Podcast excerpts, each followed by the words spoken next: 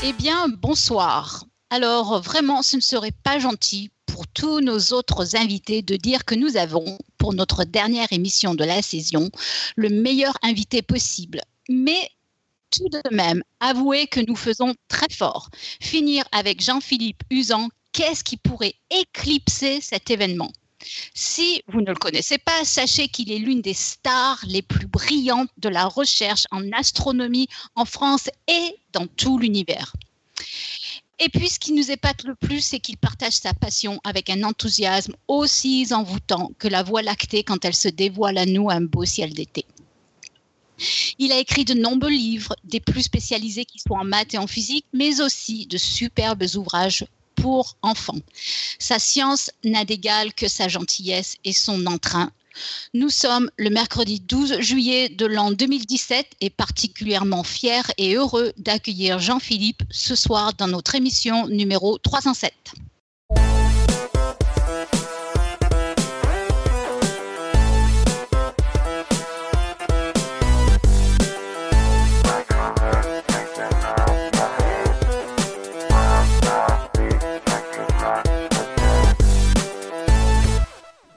Il te sert que de la mousse.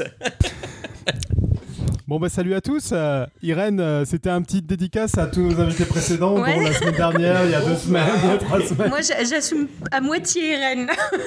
Bon, on va se Mais non, mais, mais j'ai pas dit non, mais, euh, mais Eh justement, je, te, je te laisse, je te laisse mon 06 après, c'est bon, on verra en- offline. Bon, le, le meilleur chercheur de l'univers attend là, donc euh, on commence l'intro là. Non, non, non, mais attendez, j'ai jamais dit tout ça. Vous avez pas bien écouté, hein Je- Mais ce sera bien. Alors, le tour de table ce soir. Nous avons donc Pascal, depuis le nord-est de la France, qui assure, comme d'habitude, la technique avec sérénité et euh, avec euh, sa force, euh, comme d'habitude. Salut tout le monde. Est en N'importe forme. hein. N'importe quoi. Enfin, euh, Johan, qui n'est pas là, voilà, donc il Je est là, pas je suis là. Non, il Bah est- si, Ah, mais il est là. Johan, Non, mais euh, j'ai pas vu, hein, euh, je pas n'ai là, pas hein. vu. Irène, c'est toujours Joël le dictateur pour le moment. Calme-toi. Euh, on a Robin et pas Ninon, je pense, depuis Paris. Oui, non, on est chez Claire, je l'ai pas amené jusque-là. hein. Euh, on a Claire, donc depuis Paris aussi. Salut. Qui nous a préparé un super repas. Euh, on a Tup, bien sûr, depuis Paris aussi. Le meilleur tube de l'univers, salut. Mais non, Je tiens à préciser que c'est pas à Paris, c'est Ivry, hein, ça n'a rien à voir. Oh là là. Tu, tu Oh vois, là on, là. a parlé, on a parlé de cette histoire juste avant que tu arrives, tu vois. Il faut enchaîner là, Mais arrêtez, arrêtez de m'interrompre. On a Topo aussi, qui est donc depuis, je sais pas moi, Paris, donc. Topo Depuis la chatroom en tout cas, parce que je crois qu'il est pas avec nous. D'accord. Ouais, il doit pas être sur Skype donc. Et puis, euh, ben, on a évidemment Jean-Philippe avec nous. Et puis Bonsoir. moi qui est euh, depuis les flammes de Santa Barbara. Voilà. Ah, c'est cool. Ouais, c'est cool. Hein. Flamme. Ah, Non, mais Donc, ça crame, euh, hein, ça crame du Le sujet de l'émission de ce soir, du coup, Irène. Non, non, je ne vais pas éclipser euh, Jean-Philippe qui éclipse déjà. non, Eh, c'est dur de m'éclipser. Ah ouais, Bon, Robin, on te laisse Alors, prendre la ne main pas sur de euh, le. non plus. On te laisse prendre la main sur le programme de l'émission, Robin, du coup. Bah, disons que euh, sur le sujet, euh, le, on, a, on a dit que tiens, ça serait sympa de faire revenir euh, Jean-Philippe, que ça soit une tradition qu'il fasse la dernière émission de chaque année. Et il se trouve qu'il y a quelques temps est paru un livre à propos de l'Institut Henri Poincaré, dont il l'était, puisqu'il n'est plus depuis peu directeur adjoint. Et oui, je suis à la retraite depuis 10 jours, donc avis à tous les employeurs. Et euh, enfin, la retraite, euh, tu es encore bien occupé, mais et donc euh, l'institut Henri Poincaré, qui est donc un grand institut de, de recherche mathématique dirigé, enfin, en- qui était jusque-là dirigé par Cédric Villani jusqu'à il y a dix jours aussi. Et, euh, et il se trouve qu'ils ont fait paraître un livre à propos de cet institut dans lequel il y avait plusieurs textes. Un texte pour présenter l'institut, ce qui s'y passe, euh, des textes Il y avait énormément de photos de très très belles de mathématiciens en train de réfléchir, tout ça. Et un texte de Jean-Philippe sur plus ou moins, en gros, tu me dis, euh, tu, me- tu me corriges, hein, mais euh, le lien entre euh, les modèles et la réalité, qu'est-ce que la physique dit de la réalité Est-ce que vraiment un modèle c'est la même chose que le monde ou pas Tout ça, ce genre de questions. Mais je trouve qu'il a aussi fait une conférence sur le sujet il y a un an. Euh, et donc, en gros, tu venais pour nous parler un peu de tout ça. Ouais, pour échanger un peu autour de ces questions. Euh, c'est vrai que quand, quand on fait de la vulgarisation, ou quand on parle de même quand on enseigne, euh, on a tendance pour l'enseignement à surtout faire des calculs pour résoudre des exercices. Et quand on parle de vulgarisation, on parle de, de découverte. On va vous dire les trous noirs c'est comme ci, les galaxies c'est comme ça. Et en fait, il y a une chose dont on parle pas, c'est finalement c'est quoi la nature de ce savoir? Et euh, on est souvent interpellé par rapport à ça parce que les gens aimeraient euh, ordonner en fait ce que leur racontent les, les scientifiques, par rapport à leurs croyances, par rapport à ce qu'ils ont lu en philosophie, par rapport à ce qu'ils lisent dans la presse, de plein de plein de choses. Et on fait pas tellement l'effort. Et donc je m'étais dit, ça serait bien d'essayer de mettre un petit peu d'ordre là-dessus pour comprendre finalement qu'est-ce que qu'est-ce que ça apporte de faire de la, de la physique, qu'est-ce que ça apporte de faire des maths, pourquoi est-ce que les maths sont utiles pour comprendre le monde. Euh, peut-être qu'elles ne sont pas utiles, que c'est une illusion en fait cette utilité, et, de réfléchir un petit peu à ces, à choses-là sans trop se prendre au sérieux. C'est-à-dire que moi je suis pas philosophe, donc euh, à partir du moment va dire euh, voilà, on parle un peu de la réalité, on pourrait se poser la question qu'est-ce que la réalité? Et là, euh, on va dire des conneries, mais donc donc je peux vous donner ma, définition de la réalité, qui est une définition opérationnelle pour ce soir. La réalité, c'est ce qui répond quand on le secoue. Voilà. Et je pense que c'est une définition assez profonde, c'est-à-dire qu'il faut pouvoir interagir, il faut pouvoir remuer, il faut pouvoir que ça réponde. Si ça répond pas, euh, ça- on peut en parler, mais c'est pas les physiciens qui, qui font ça. Tu pourrais, tu pourrais nous expliquer ce que tu veux dire exactement, euh, Jean-Philippe? Eh bien, euh, ça c'était juste un préambule oui. comme ça, voilà. Donc on va on va revenir là-dessus. Euh, bah, peut-être qu'on peut partir de, je sais pas, de, du point zéro comme. euh, c'est quoi le point zéro déjà? Je ne sais pas.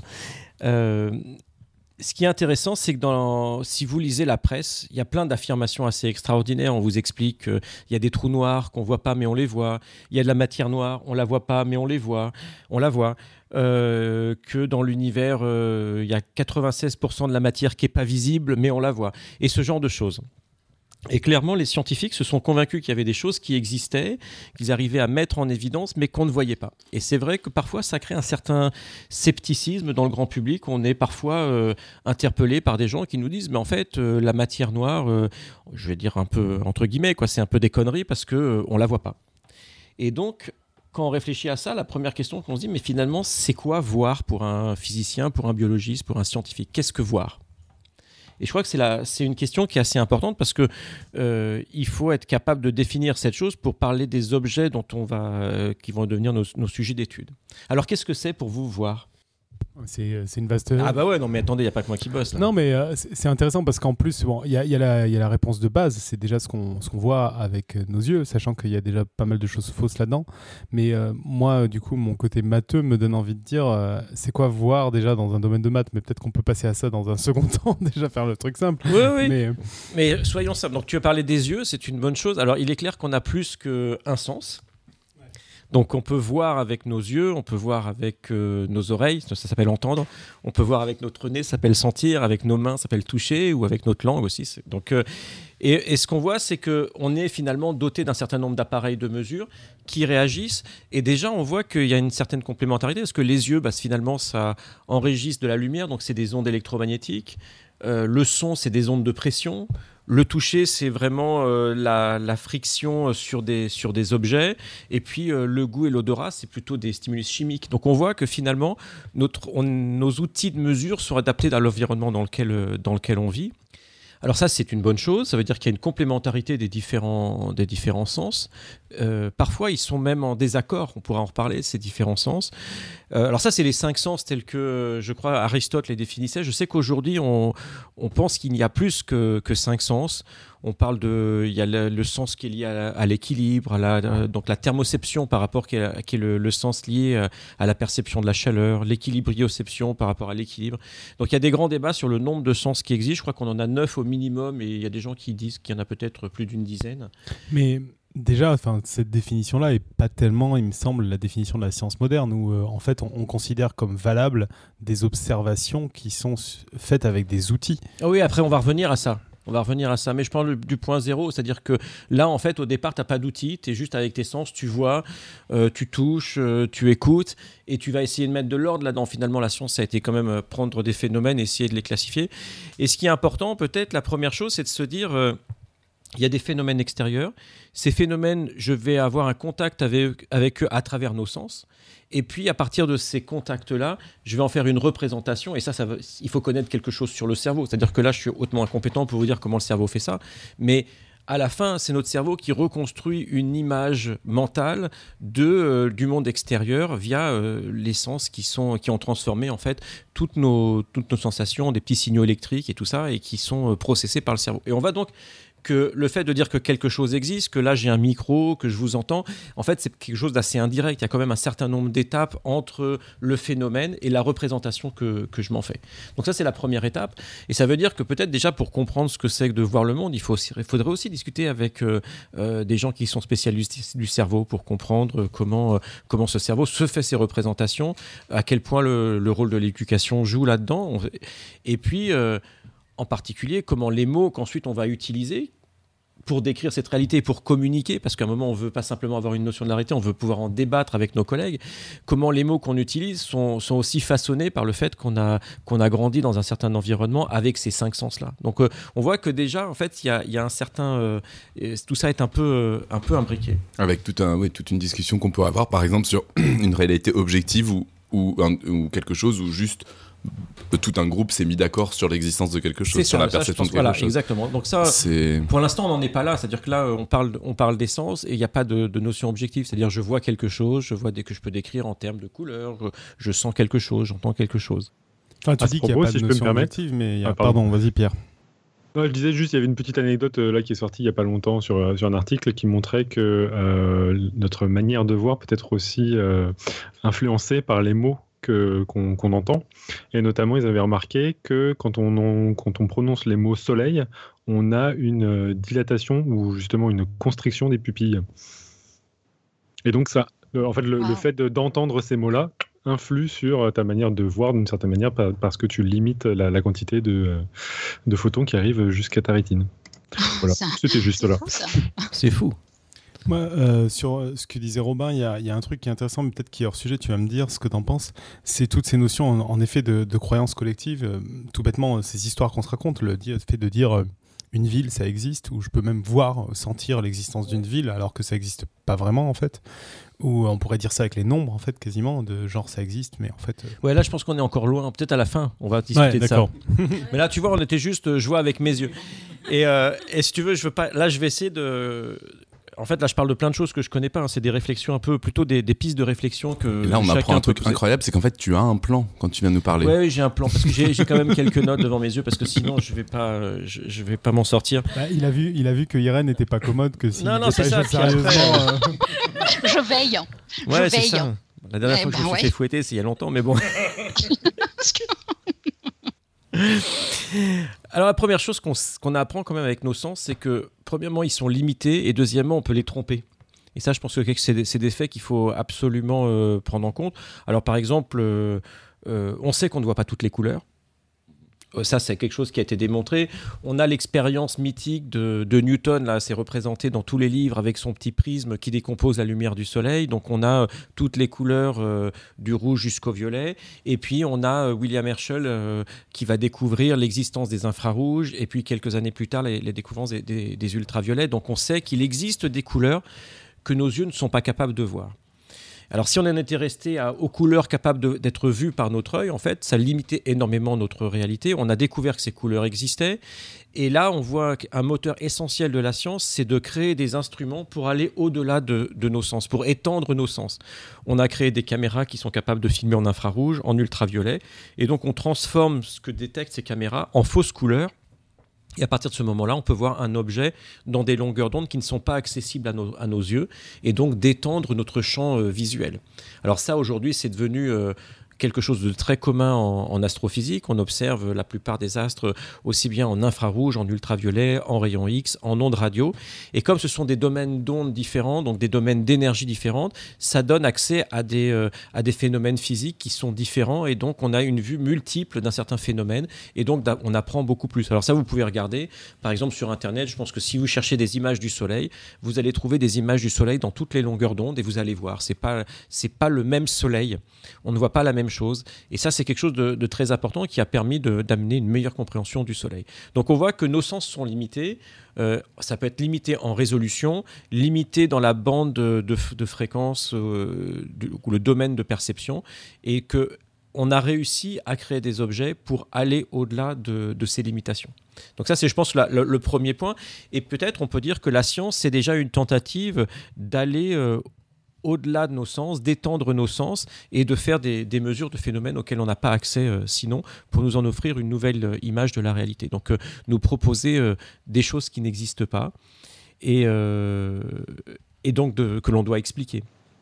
Ça, c'est quelque chose d'intéressant. Est-ce qu'on peut, peut pas dire que on, a tous une perception différente du monde et que finalement la science, elle ne cherche pas justement à réconcilier toutes les perceptions que l'on peut avoir Ouais, peut-être, mais euh, on, va, en discuter ça. Pour l'instant, là, il y a juste une personne qui essaye de, juste de, se poser la question. Il est tout seul, on va dire, même avec des appareils, il voit des trucs. Après, il va falloir qu'il discute avec ses copains. Ça va, devenir, ça va être encore plus compliqué parce qu'il va falloir qu'ils se mettent d'accord, de savoir s'ils voient vraiment la même chose, s'ils sont d'accord.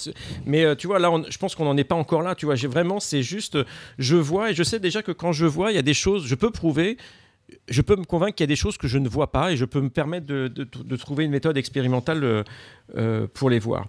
Alors il y avait une, phrase, alors, parce qu'on m'a dit qu'il fallait que je vienne avec un certain nombre de citations, de trucs comme ça, c'est ça?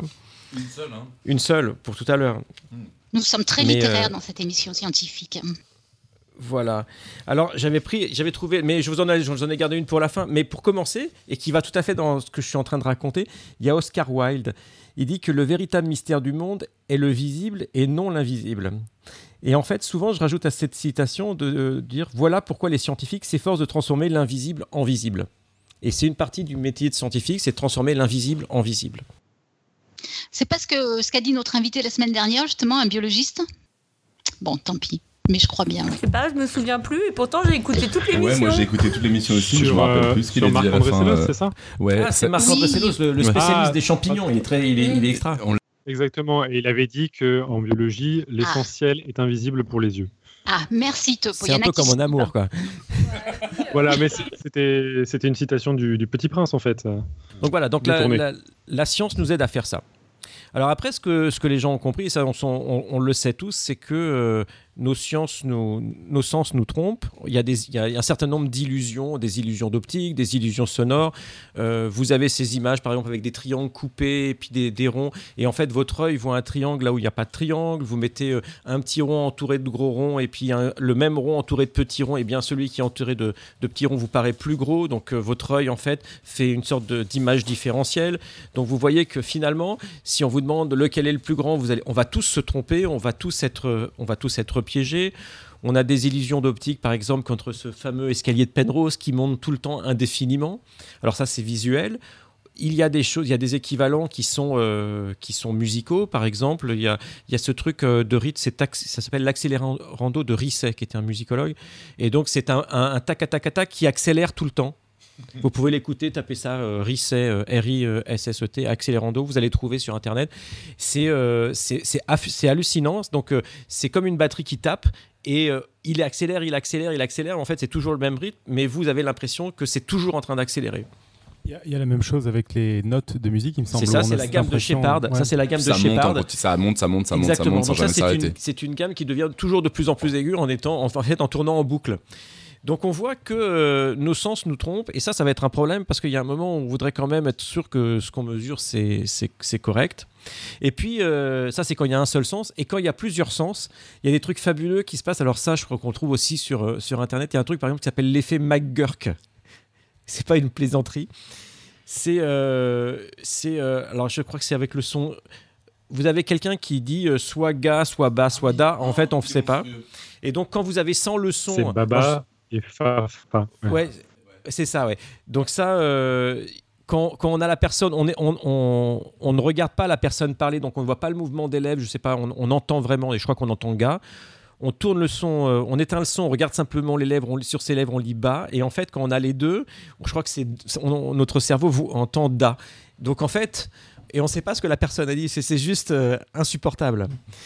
Donc en fait, on voit que notre relation avec le monde, elle risque d'être un petit peu biaisée. Il va falloir faire attention à ce qu'on dit. Et déjà, là, il n'y a pas de physique, il y a rien du tout. Et, on se rend compte que euh, le cerveau joue un grand rôle dans cette histoire parce que euh, euh, il récupère un certain nombre de signaux extérieurs. Ces signaux, il leur fait une il, leur applique un certain nombre de recettes, d'opérations, on ne sait pas trop lesquelles c'est. Ça, c'est encore une chose qui aujourd'hui n'est pas comprise. On essaie de, c'est vraiment des une des grandes frontières de, la recherche, de comprendre le fonctionnement du, cerveau.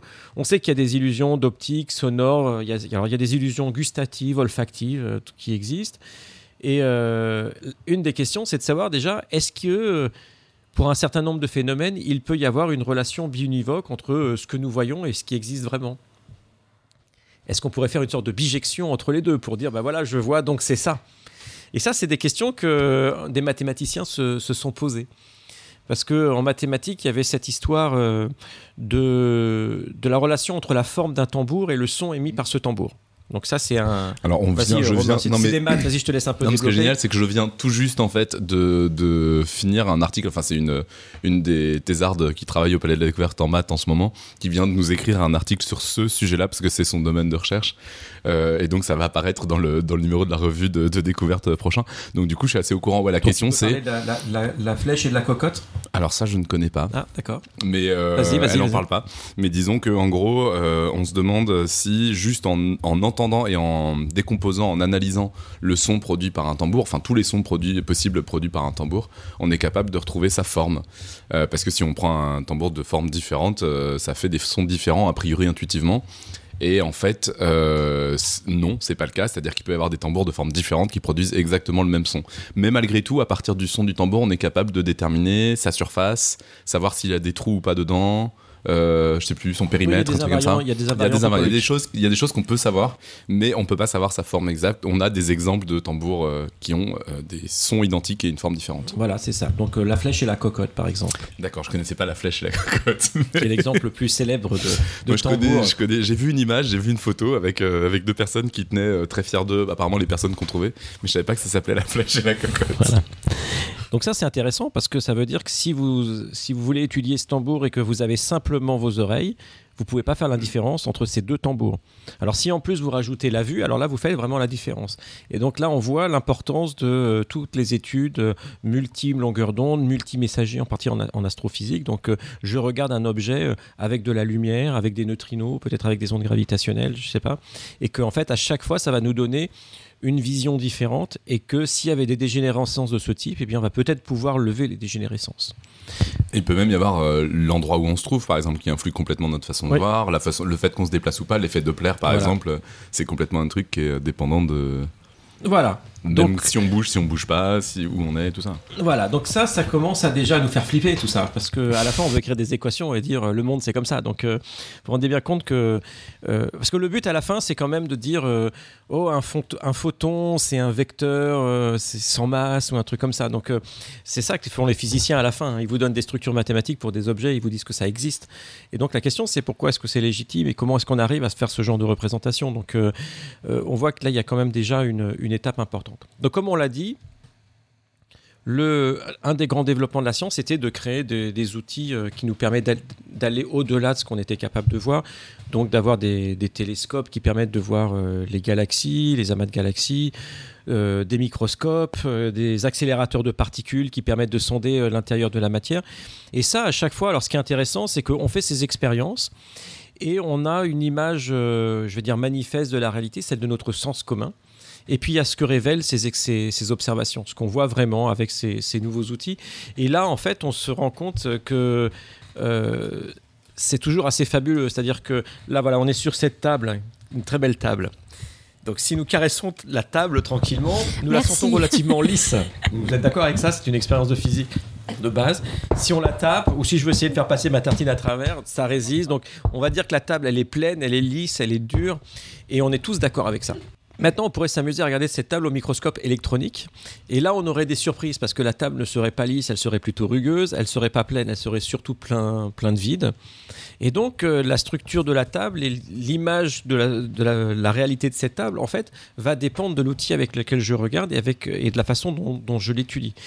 Et euh, c'est là où on se rend compte déjà d'une difficulté, euh, c'est que cette table, on, en a parlé euh, avec certains mots qui ont été euh, finalement qui se sont construits euh, sur des milliers d'années avec l'évolution du langage, qui est lié à l'évolution de notre cerveau, et ça parce que les êtres humains ont évolué dans cet environnement-là. Donc on a énormément de mots pour parler d'une table qui est lisse et, et dure, mais si on veut en parler au niveau atomique, eh ben en fait on a très peu de mots. Et c'est là où euh, se pose vraiment un des grands problèmes de la diffusion des connaissances, de parler de la science, c'est que il va falloir utiliser des mots qui ont été créés dans un autre contexte pour les mettre, euh, pour parler de, de cette réalité dans un nouveau contexte. Et en général, les gens vont vous dire mais c'est pas intuitif, c'est pas réaliste. Et bien sûr, les gens ne sont pas bêtes. Ils utilisent les phrases qu'on leur dit et ils utilisent ces mots dans le contexte qui préexistait. Et donc parfois ils arrivent à des incohérences. Et donc ils disent bah les scientifiques vous racontez que des conneries. Donc ça c'est quand même un des grands, une des grandes difficultés de la, diffusion des connaissances et de la médiation. Parce que ça, je pense que vous êtes confronté à ça euh, tous les jours au Palais de la Découverte. Vous devez parler de, réalités qui sont non manifestes, dont les gens n'ont pas la possibilité d'avoir accès avec leurs cinq sens dans la vie tous les jours. Il faut leur convaincre que ces phénomènes existent et il faut essayer de leur en parler, de les décrire pour qu'ils arrivent peut-être à les comprendre ou au moins à se les figurer, alors qu'il n'y a aucun mot pour décrire ces phénomènes. Mais en fait, il y a même des exemples sans aller dans des trucs où il n'y a aucun mot pour définir ces mots. En ce moment, on a une, une résurgence, je sais pas comment on dit là, mais euh, une réapparition de gens qui, ont l'air, en tout cas, de, croire euh, dur comme fer que la Terre est plate. Et c'est intéressant parce que, en fait, c'est compliqué de nier que la Terre est pas plate avec des arguments simples et euh, justement palpables. Parce que la plupart des arguments palpables ne marchent pas. Le fait de dire euh, je regarde à l'horizon ou ces trucs-là, ça, ça marche pas. Et que justement, c'est des arguments pas palpables, même sans aller dans des trucs de mécanique quantique et tout, on est exactement dans ce que tu décris là, en fait. Donc ouais, je trouve qu'au-delà, sans même aller sur des trucs très compliqués, moi ce qui m'intéresse beaucoup sur ce phénomène-là de, de gens qui croient que la Terre est pas plate, c'est que c'est assez compliqué en fait de leur montrer que, que c'est pas vrai. Parce que c'est pas des arguments simples en fait, contrairement à ce qu'on pourrait croire, de dire euh, bah non, la Terre est pas plate, euh, parce que c'est pas palpable en fait du tout. Oui, c'est pas palpable. Et donc c'est ça une des grandes difficultés de la science, c'est de faire accepter des réalités qui sont euh, pas manifestes voire même contradictoires dans la façon dont on va les exprimer et qui sont le résultat d'un raisonnement mathématique ou euh, d'un raisonnement tout court, en fait, qui n'est pas nécessairement mathématique, mais d'une construction, qui font aussi parfois intervenir des observations et des outils qui ne sont pas des outils communs. Et il y a un moment, les gens, on doit les convaincre que la Terre tourne, que la Terre est ronde et ce genre de choses. Et euh, il n'y a pas de façon simple de le faire, parce que si vous dites aux gens la Terre tourne, euh, bah, il y a le pendule de Foucault. C'est en général, c'est pas très convaincant pour les gens. Ah ouais Voilà. C'est Ouais. pas. T'as déjà essayé Enfin, je veux dire, Mais déjà les gens, euh, ils voient un truc tourner et en fait, euh, tu leur expliques que la Terre tourne et le pendule tourne pas. Euh, En fait, en soi, c'est pas satisfaisant, c'est-à-dire que tu as besoin d'expliquer autour. Moi, le pendule de Foucault, j'ai vraiment commencé à le comprendre en voyant l'exemple du manège au palais, c'est-à-dire où on le voit à petite échelle, de dire on fait tourner un truc, on met un pendule au-dessus, et là, on se rend compte en effet de ce que ça veut dire le pendule de Foucault en étant à l'intérieur et à l'extérieur, quoi. Mais si tu montes juste un pendule, bon ouais, ok, euh, tu, tu me montres un truc rigolo, mais euh, Moi, ce que j'ai trouvé intéressant dans ce que tu as dit, c'est euh, il faut qu'on arrive à convaincre les gens qu'il y a des choses qui sont vraies, qu'il y a des choses qui existent. Donc, tu, tu te, te- te places déjà dans, dans, dans ce que tu disais. C'est-à-dire que il faut qu'on arrive à les convaincre qu'il y a quelque chose qui est différent de ce que, ce que, la, ce que, la, ré- ce que ce leur sens leur dit. Après, on peut débattre de savoir si cette chose est correcte ou pas. Mais c'est-à-dire que tu peux pas les rejeter a priori, rejeter une observation a priori, parce que tes sens te disent que ce n'est pas le cas. Parce que ça, on en a le nombre d'exemples qu'on a est juste euh, tellement grand. Ce que tu dis, Robin, est hyper intéressant. On a reçu cette année, parce que comme on est dans le dernier épisode, on peut faire un peu des bilans, mais on a reçu un, YouTuber qui s'appelle Hygiène Mentale, qui fait du scepticisme. C'est ces gens qui essaient de prendre n'importe quel sujet, en particulier beaucoup de sujets paranormaux et tout, et de les traiter de manière scientifique. Et il disait quelque chose d'intéressant, c'est que la science euh, dit pas que c'est vrai, elle dit si on veut essayer d'avoir une pensée objective, indépendante de l'observateur, voilà ce qu'on peut conclure. Après, est-ce que c'est vrai? En fait, on n'en sait rien. C'est juste une manière dont on a trouvé d'avoir de se décorréler de, de l'observation, quoi. Oui, Après, donc ça, euh, ça n'a pas une histoire de vérité ou de, de fausseté, quoi. Oui, on va revenir à ça. Je pense que c'est vrai que faut peut-être, c'est peut-être pas les mots qu'il va falloir utiliser pour décrire, euh, décrire ça. Mais il faut déjà convaincre qu'il y a quelque chose qui au moins est digne d'intérêt, digne d'étude et digne d'intérêt. Et on peut pas s'arrêter en disant, mais moi, je le vois pas. Donc euh, ça n'existe pas. Parce que euh, voilà, il faut- et après, bien sûr, il va falloir mettre en place un protocole. Et c'est ça aussi C'est convaincre de la démarche scientifique en fait. oui, tout à fait, tout à fait. Et ça va aussi mettre une barrière entre quoi, une limite entre les, les- des phénomènes ou des croyances qui sont dignes d'un intérêt entre guillemets scientifique et d'autres qui ne le sont pas. Parce qu'il y a un moment, euh, euh, tout ça, il y a quand même une, une grande construction sociale de la, de la science avec des gens qui s'appellent chercheurs, qui sont financés pour ça. Et il y a des choses et on, on est tout le temps attaqué par rapport à ça, de savoir mais pourquoi est-ce que euh, on va pas se poser euh, des questions sur tel ou tel phénomène paranormal ça. Et, et là, c'est là où on- peut-être on peut se poser la question de savoir le pourquoi. C'est-à-dire que est-ce qu'il y a un moment, euh, on arrive à sortir, euh, euh, à, rendre ce phénomène plus général et accessible à d'autres? Est-ce qu'on peut, est-ce que ce, ce phénomène peut être indépendant de la personne qui dit que ce phénomène existe? Et je pense que c'est ça, va- il va y avoir une grande étape à passer. C'est-à-dire qu'il y a un moment. On veut que la chose soit reproductible, aussi bien expérimentalement, dans sa démarche. Alors bien sûr, avec un certain nombre de règles, mais que finalement la science est surtout une méthode pour pouvoir étudier ces choses-là. Et c'est- en termes méthodologiques que les choses vont vraiment se, différencier et pas en termes de croyance qu'un phénomène existe ou n'existe pas. Mais il est important euh, dans la vulgarisation de, voilà, de donner cette intuition qu'il y a des phénomènes qui peuvent se passer. Parfois on n'est pas capable de les... De les de, prouver qu'ils existent. Euh, je crois que quand on était à la, on faisait la nuit au palais, donc devant cette fameuse lune, je vous avais raconté l'histoire du, euh, euh, de Kepler, le petit livre Le songe de Kepler, où il veut prouver aux gens que la Terre tourne. Et bien sûr, à son époque, bien que lui est convaincu que la Terre tourne et qu'il a tous les arguments pour prouver que la Terre tourne, il n'a aucun moyen de le prouver à ses concitoyens. Donc en fait, plutôt que d'essayer de leur aligner des arguments physiques ou astrophysiques, il décide d'écrire une fiction dans laquelle il y a un personnage qui va sur la Lune et qui observe la Terre depuis la Lune et qui voit la Terre tourner. Et donc il décrit. Et en fait, cette réalité, il la rend euh, finalement euh, sensorielle parce qu'il y a un personnage qui fait cette expérience que personne n'a pu faire avant 1969, de regarder la Terre tourner depuis la Lune.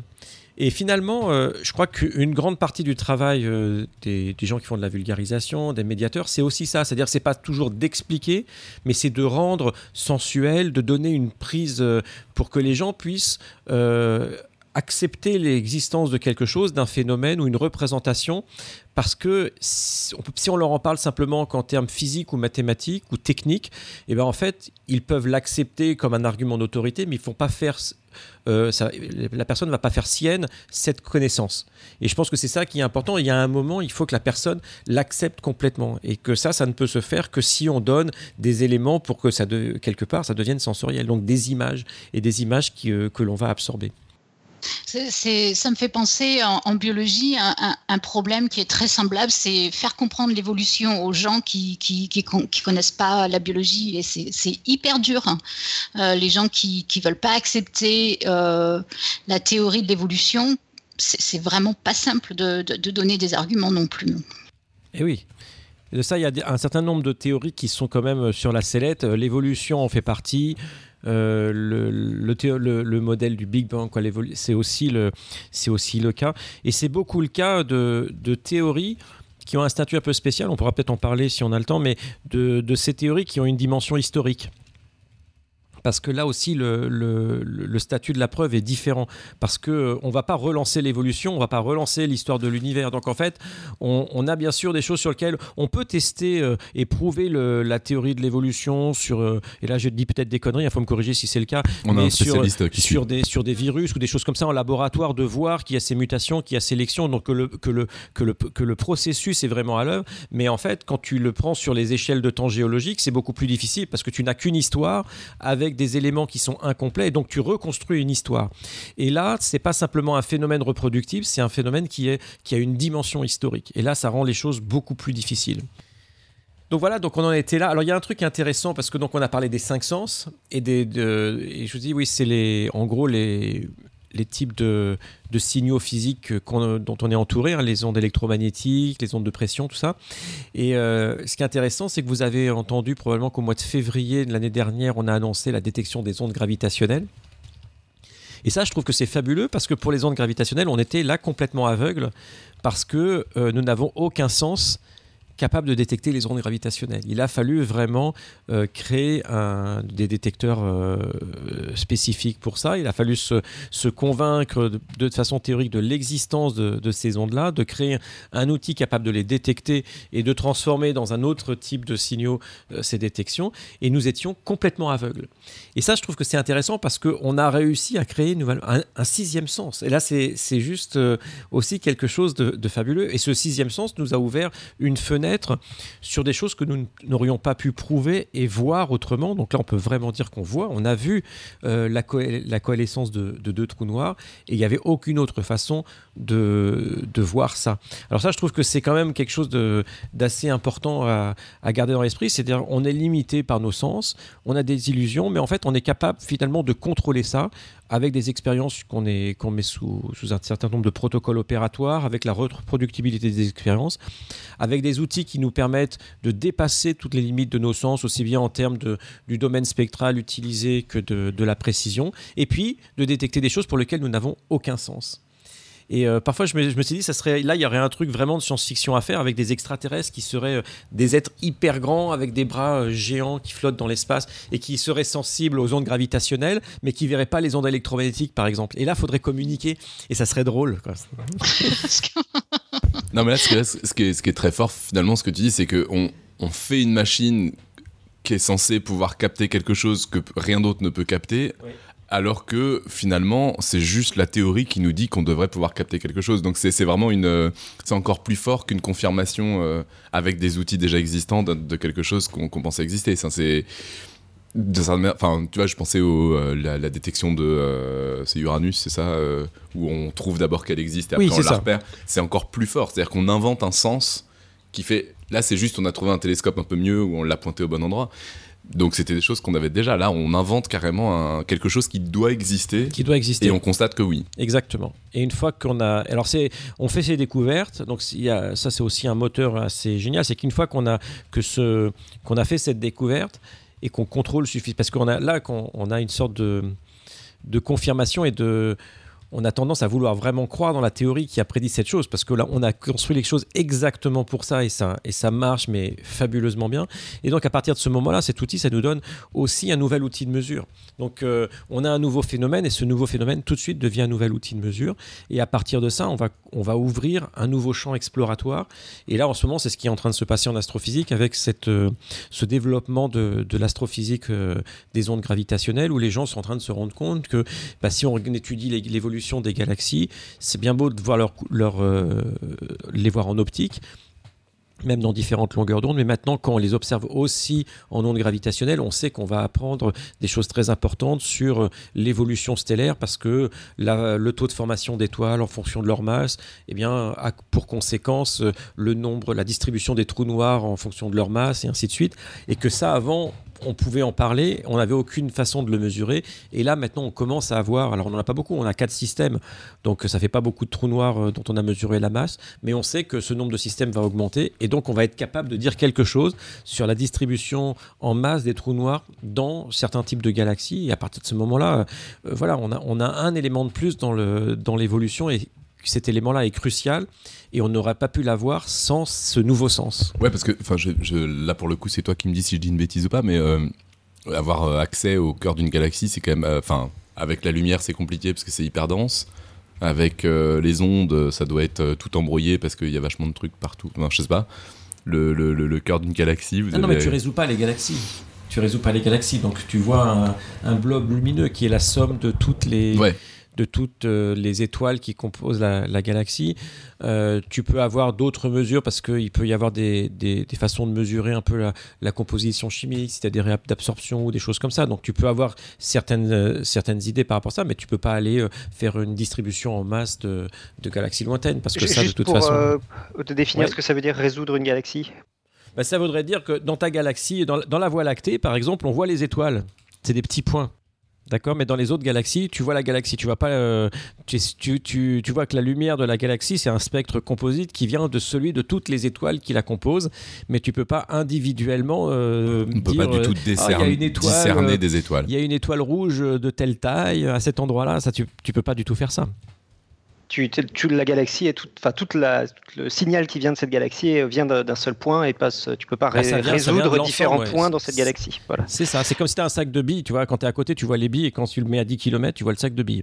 Mais les billes, une par une, tu les vois pas. Donc voilà, et ça on sait faire, c'est-à-dire qu'après, bien sûr, Encore on fait des modèles littéraire. composites, euh, et euh, voilà. Donc, euh, donc voilà, et à partir de ça, je sais pas ce qu'on raconte maintenant. Oui, à partir de ça, on a toutes ces observations, on a, on a un peu compris comment on interagissait avec le monde extérieur, et le truc, c'est après, c'est d'en faire des représentations. Et, euh, et là, c'est compliqué aussi, parce qu'il y, a- des a priori, c'est-à-dire que en science, euh, on, quelque part, on a une attitude très réaliste, c'est-à-dire qu'on suppose quand même qu'il existe une réalité en dehors de nous, qui ne dépend pas de nous, qui ne dépend pas du fait que nous l'étudions, et que euh, ça veut dire que si moi je fais une mesure, cette mesure va être reproduite avec les mêmes, le même protocole, une autre personne doit pouvoir reproduire cette mesure, et donc finalement qu'il y a la possibilité de créer un savoir collectif et que chacun peut se que, convaincre par une certaine démarche du résultat qui a été, euh, qui a été euh, observé ou prouvé. Par contre, quand tu dis qu'il dépend pas de nous, c'est qu'il dépend pas de nous euh, d'un point de vue individu. Oui, Je individuel. exprès de parler, comme ça je te laisse manger un peu. Ouais, ouais, ouais, non, mais c'est bon. Un- individuel, mais par contre, euh, en particulier, je pense à la mécanique quantique là-dessus. On n'est toujours pas sûr que cette réalité ne dépend pas de nous d'un point de vue collectif, euh, au niveau vie et compagnie, qui est encore une autre question C'est vrai. intéressante. Quoi. Oui. Mais c'est-à-dire que moi, je- quand je disais nous, c'est en termes individuels. Donc ça, c'est aussi une notion de modestie. C'est-à-dire si moi, j'ai prouvé ce résultat ou j'ai fait cette observation, et ben en fait, une fois que j'ai écrit l'article, n'importe qui est capable, en principe, de reproduire ce résultat. Et ça, c'est quelque chose de très important. C'est-à-dire que les phénomènes non reproductibles, on en connaît un certain nombre, mais quelque part, c'est les phénomènes qui se trouvent à la marge.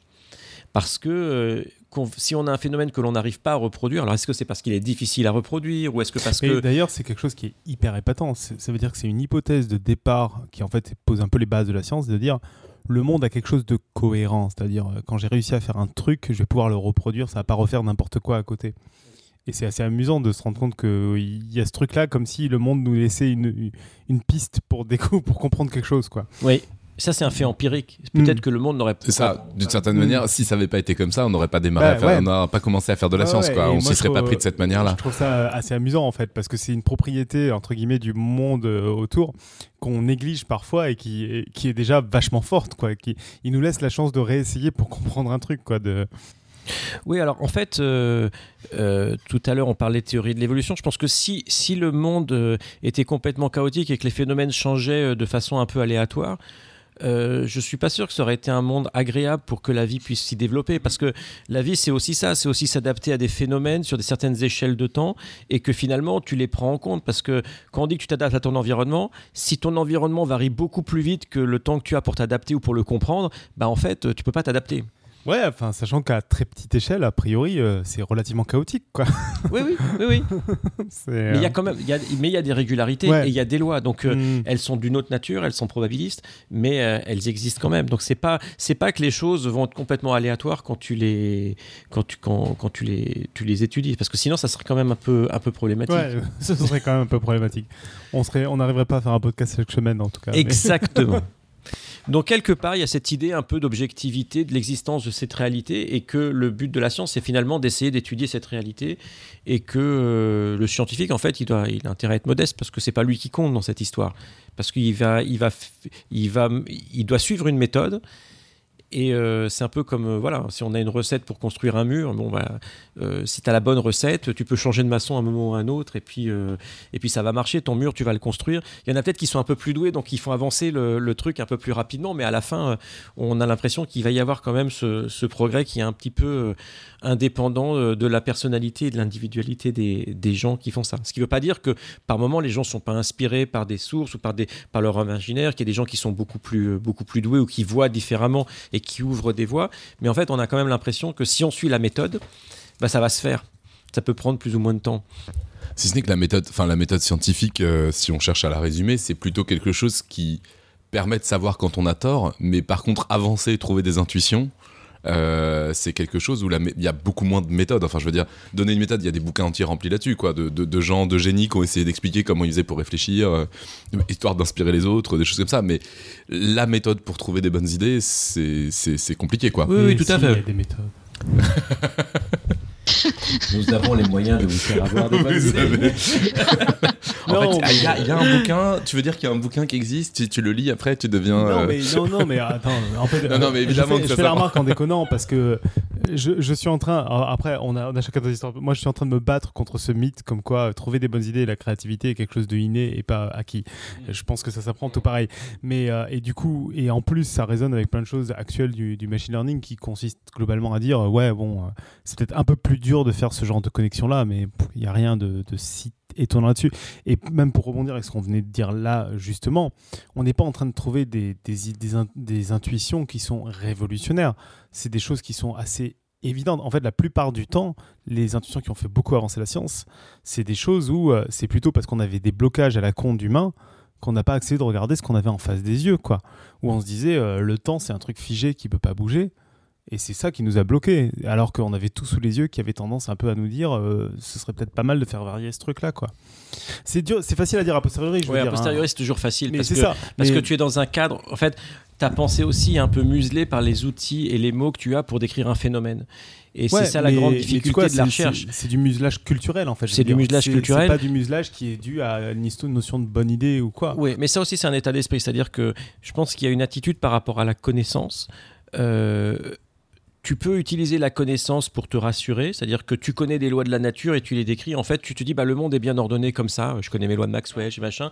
Et puis, je peux être efficace. Je peux construire des ponts, je peux construire des trucs extraordinaires avec ça. Ou alors, tu peux avoir une autre attitude qui est une Attitude, irrévérence, que, non pas une révérence que cette euh, que, que toute la connaissance que tu as en fait elle te pose à chaque fois beaucoup plus de questions et que c'est plutôt une source d'insécurité d'inconfort plutôt qu'une qu'une source tu vois de pour se réconforter et je crois que ces deux attitudes et d'ailleurs je pense qu'on le voit dans les gens il y a des gens qui préfèrent la connaissance pour avoir des certitudes et il y en a qui préfèrent pour euh, pour avoir de l'inconfort et je pense que peut-être faire de la recherche, c'est aussi ça. C'est-à-dire que c'est toujours être un peu en inconfort avec sa connaissance. Parce qu'on sait très bien que euh, des théories, il y en a eu et elles avaient tous un domaine de validité. Et que donc, il y a des moments où elles n'étaient pas universelles. Il y a un moment où il a fallu les changer. Donc, que ce savoir, il, a, il est, finalement, il est vivant. Il évolue dans le temps, je ne peux pas le graver dans le marbre, donc je suis toujours à la limite que peut-être j'ai construit sur des concepts qui étaient, euh, qui étaient des concepts que je croyais être fondamentaux et qu'en fait euh, je me rends compte que c'est que c'est de la poussière. Donc par exemple ça je pourrais, c'est un truc je voulais vous en parler plus tard, mais on peut faire les, faire l'exemple, c'est que je crois qu'à la fin, l'ensemble des théories scientifiques, on ne sait pas vraiment ce que c'est que la réalité, mais ce qu'on fait, on fait comme la carte d'un territoire qu'on ne connaît pas, et on a des cartes de différentes résolutions. Donc euh, je pourrais prendre une carte où j'ai que les autoroutes, par exemple, et là, euh, ben, finalement, j'ai une vision très grossière de mon territoire. Et puis je peux zoomer, et puis je vois les petites routes, et puis je zoome encore, et puis j'ai les petits chemins. Ça ne veut pas dire que les autoroutes sont plus là. Ça ne veut pas dire que les théories qui étaient précédemment sont fausses. Ça veut dire simplement que leur domaine de validité était vraiment restreint. Et puis j'ai zoomé, j'ai une théorie beaucoup plus complète. Et là, je vois qu'il y a des petits chemins de traverse, qu'il y a des petites routes. Mais en fait, là où je suis d'accord avec toi, c'est que j'aime bien cette image-là, au sens où, en effet, ce qui avait été, euh, qui avait validé des expériences passées n'a pas de raison d'être invalidé dans le futur, parce que les expériences, on peut les reproduire, elles vont toujours être validées. Il n'y a pas de raison là-dessus. Je suis d'accord avec toi. Par contre, conceptuellement, deux théories peuvent être totalement antagonistes, On est même si avec les mêmes résultats. C'est ça. Donc ça, c'était la, le Et c'est ce point. shift mental qui, est, qui me paraît être très culturel et pas tellement dans le domaine de la bonne idée, plus dans le domaine de accepter de, de mettre de côté des choses qu'on a culturellement considérées comme essentielles pendant des années. Quoi. Et c'est là où je te, donc oui, je, te rejoins tout à fait. Donc c'est là où euh, deuxième point, je te dis, on fait des cartes différentes, mais ces cartes, même si elles parlent de la même chose, elles peuvent être exprimées dans des termes complètement différents. Donc tu vois, tu peux par exemple, euh, donc tu parles de la gravitation, par exemple. Euh, chez Newton, il y a un espace-temps qui est absolu, donc il y a vraiment une notion d'espace, de temps, et la gravitation, c'est une force. D'accord? Donc ça, c'est vraiment le. Et puis tu vas parler de trajectoire en termes d'accélération, de vitesse. Le jour où euh, Einstein écrit la relativité générale, il n'y a plus de force, il n'y a plus d'accélération, il n'y a plus de vitesse, il n'y a plus d'espace-temps absolu. Tu as remplacé ça par un espace-temps dynamique, une notion de courbure, une notion de géodésique. Et en fait, c'est des structures mathématiques qui sont complètement différentes. Et c'est là, c'était ça la difficulté, c'était de trouver le nouveau langage mathématique pour la nouvelle carte, d'une certaine façon.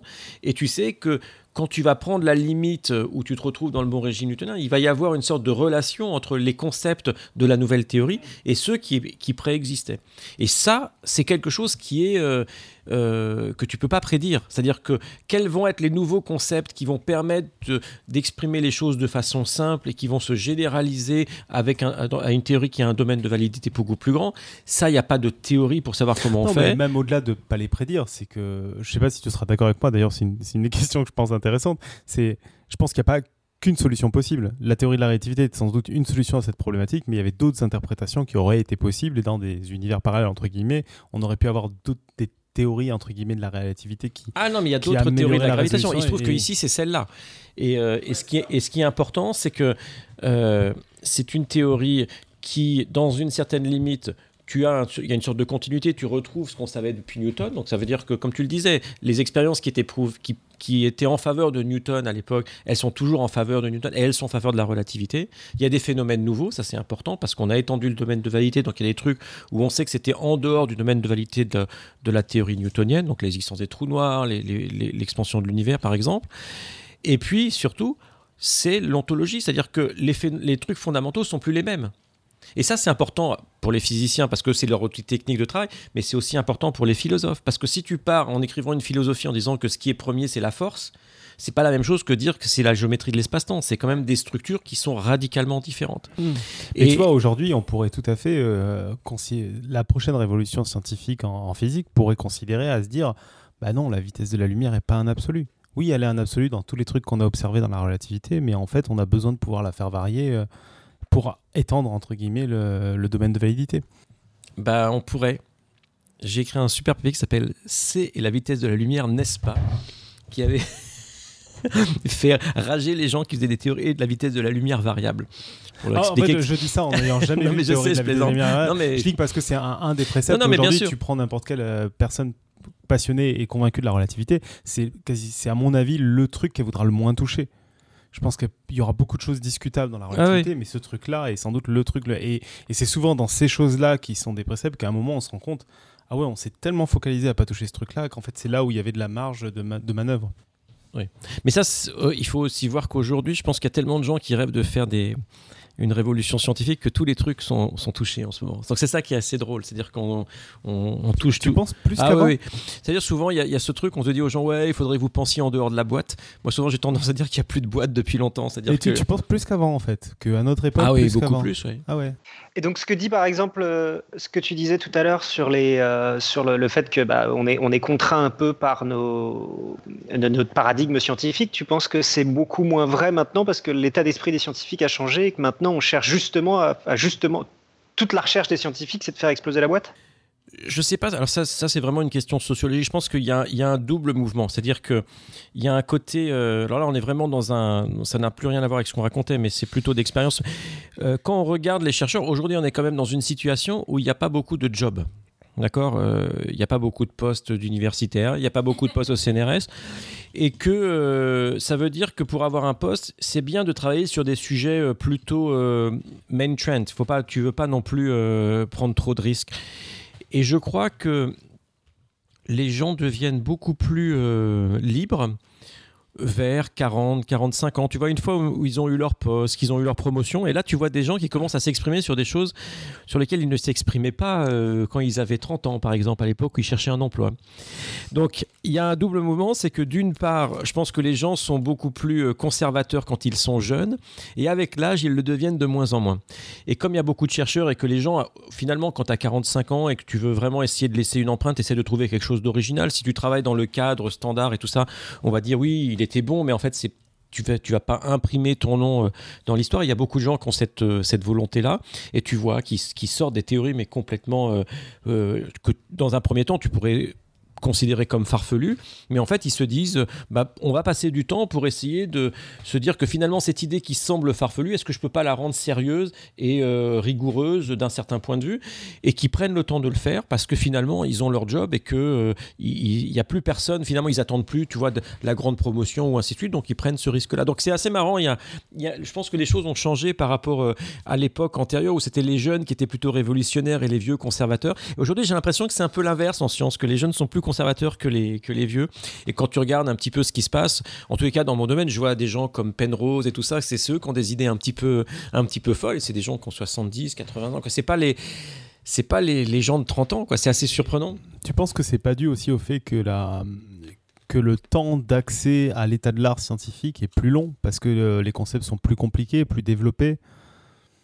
J'ai l'impression qu'aujourd'hui, tu veux te mettre à l'état de l'art euh, dans la plupart des sciences, ça prend quand même plus de temps qu'à une certaine époque où justement d'ailleurs on pouvait faire plusieurs sciences quoi. Je pense que là, ça dépend beaucoup des disciplines.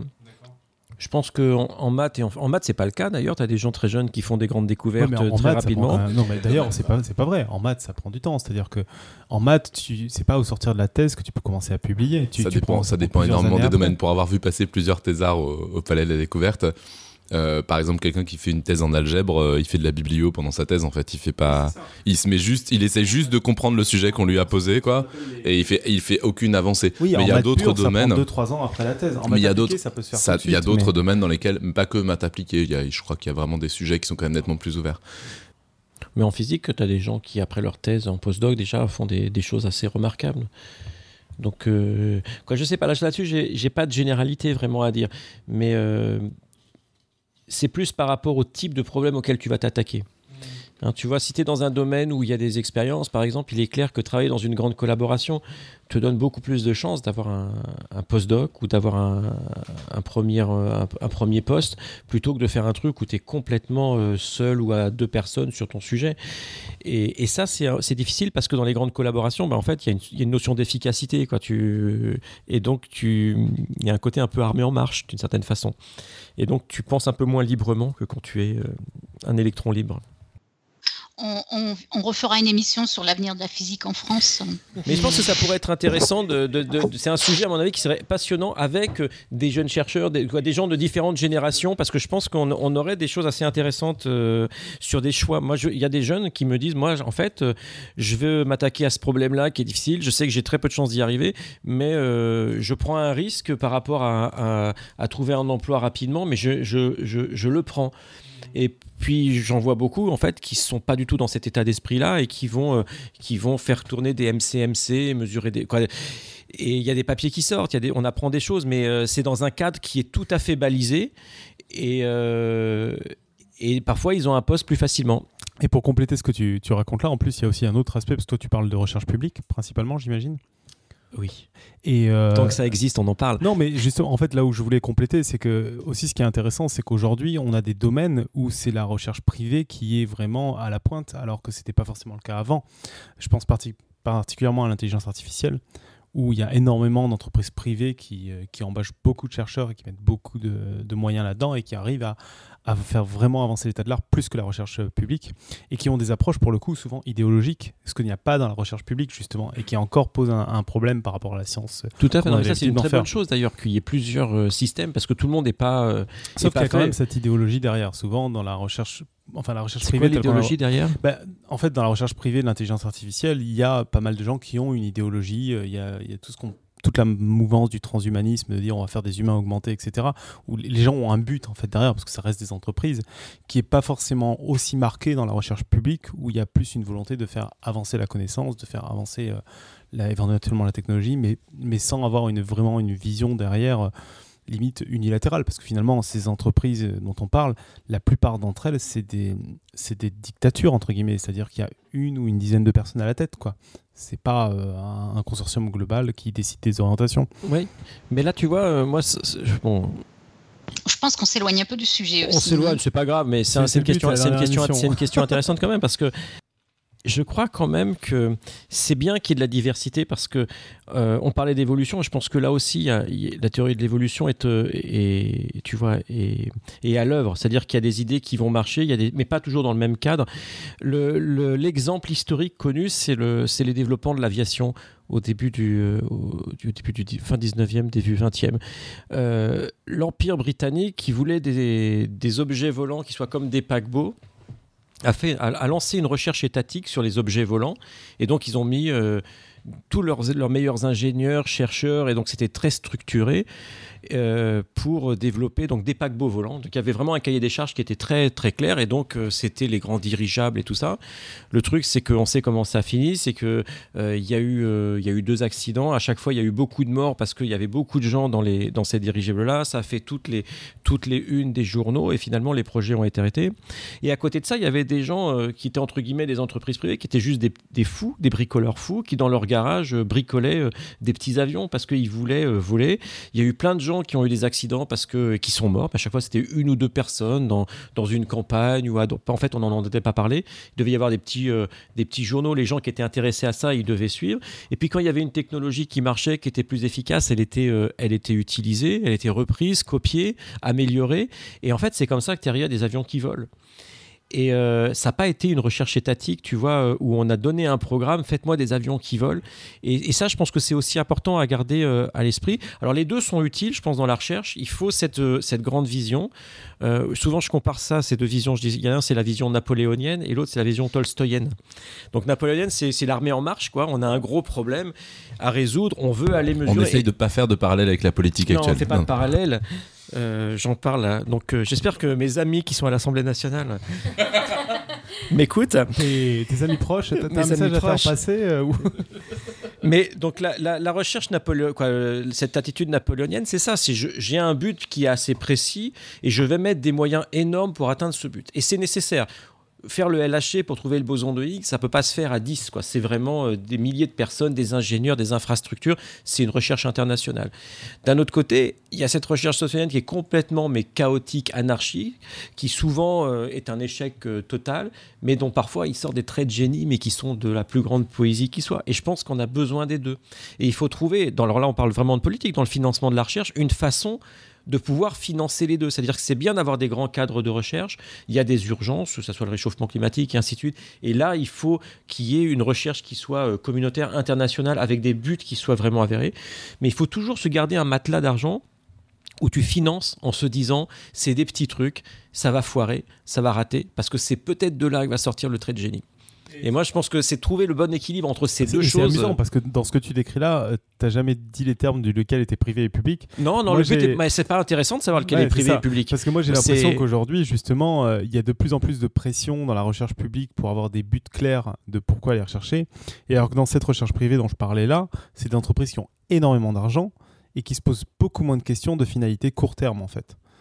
Et c'est marrant parce que c'est un shift par rapport à, ce qu'on pouvait voir dans le passé où on avait une recherche privée qui était très dans le court terme et une recherche publique qui se disait euh, on met de l'argent et on se pose pas trop la question euh, du, du, long- du court terme. Tout à fait. Et ce qui est important, donc, c'est de ne pas être dogmatique sur la forme que ça a, mais c'est de laisser cette liberté-là. Et surtout, alors je sais pas euh, par rapport à ces entreprises, tu vois, c'est aussi le- l'échelle de temps que tu donnes. Je pense qu'il faut laisser du temps aux gens pour, euh, tu vois, pour faire, pour développer leurs idées, pour se tromper, pour recommencer. Ça, c'est quelque chose qui est très important. Donc que les gens euh, aient cette sensation un peu de stabilité sur, euh, sur euh, un certain nombre d'années. Mais euh, le fait que ce soit financé par l'État ou par le privé n'est pas la chose importante. C'est vraiment cette notion de liberté.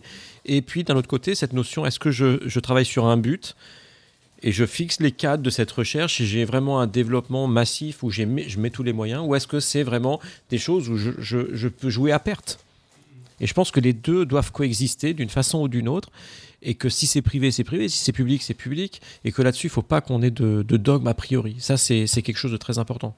Ok, je vous laisse euh, recentrer. Bon, je ne sais plus, ce n'était plus le sujet de départ. hein, donc, On euh, est complètement parti très très loin du sujet de départ. J'essaie de fois que je raccrocher. parle que ça dé- déborde un peu, je suis désolé. Nous étions donc sur Donc on parlait de, on parlait de cette histoire qu'il y avait euh, quand même comme hypothèse qu'il existait une certaine réalité euh, qui était en dehors de nous, qui était indépendante de la personne qui, étudie, donc euh, de la personne individuelle qui étudie cette réalité, et puis que on va essayer. Ah oui, et donc il y avait cette définition un peu opérationnelle que je vous ai donnée au début de savoir ce que c'était cette réalité. Et j'ai dit euh, comme ça, c'est ce qui, euh, c'est ce qui répond quand on le, quand on le bouscule.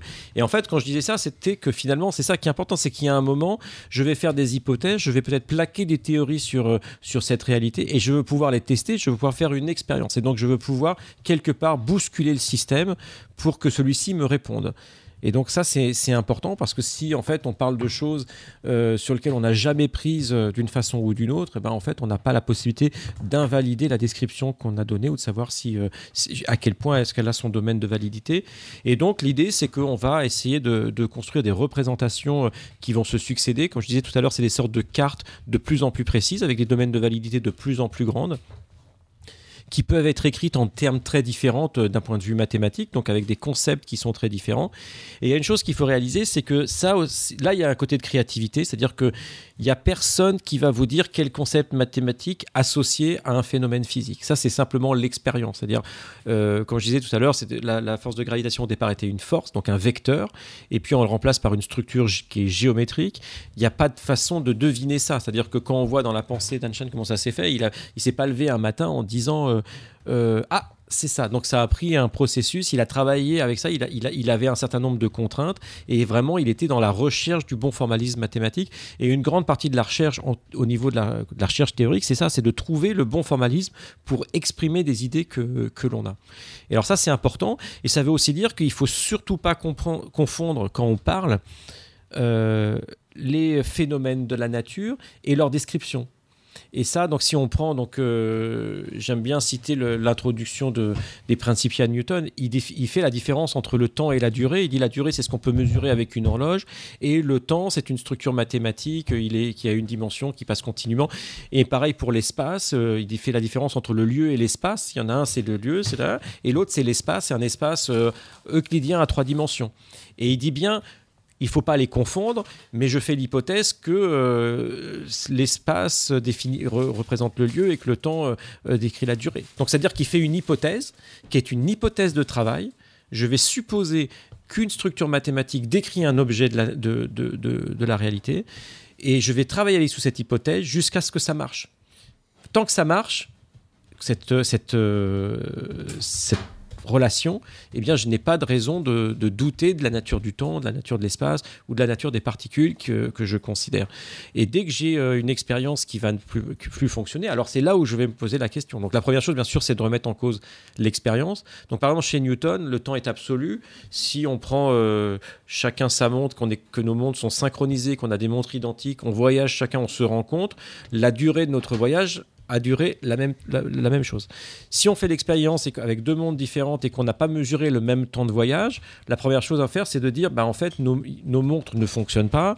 Si on a répété ça euh, des dizaines, des centaines, des milliers de fois avec des mondes différents et que l'effet est systématique et qu'on arrive à le quantifier, alors on dit, bah, en fait, cette idée de, de cette structure de l'espace-temps n'est plus valide parce qu'il y a une expérience qui ne fonctionne plus avec cette description-là. Et, euh, et ça, on sait que dans le cas de la relativité, c'est le cas. Le, le- la durée euh, euh, mesurée entre deux points de rencontre dépend de l'état de mouvement de la personne qui voyage. Et donc, deux voyageurs différents vont mesurer des durées différentes. Et là, il n'y a pas d'incohérence. Dans, chez Newton, il y avait une incohérence. Et à partir du moment où on a prouvé que cette incohérence n'était pas un problème de l'expérience, il faut la prendre au sérieux. Et elle peut vous amener à changer la représentation mathématique qu'on avait euh, de l'espace et du temps.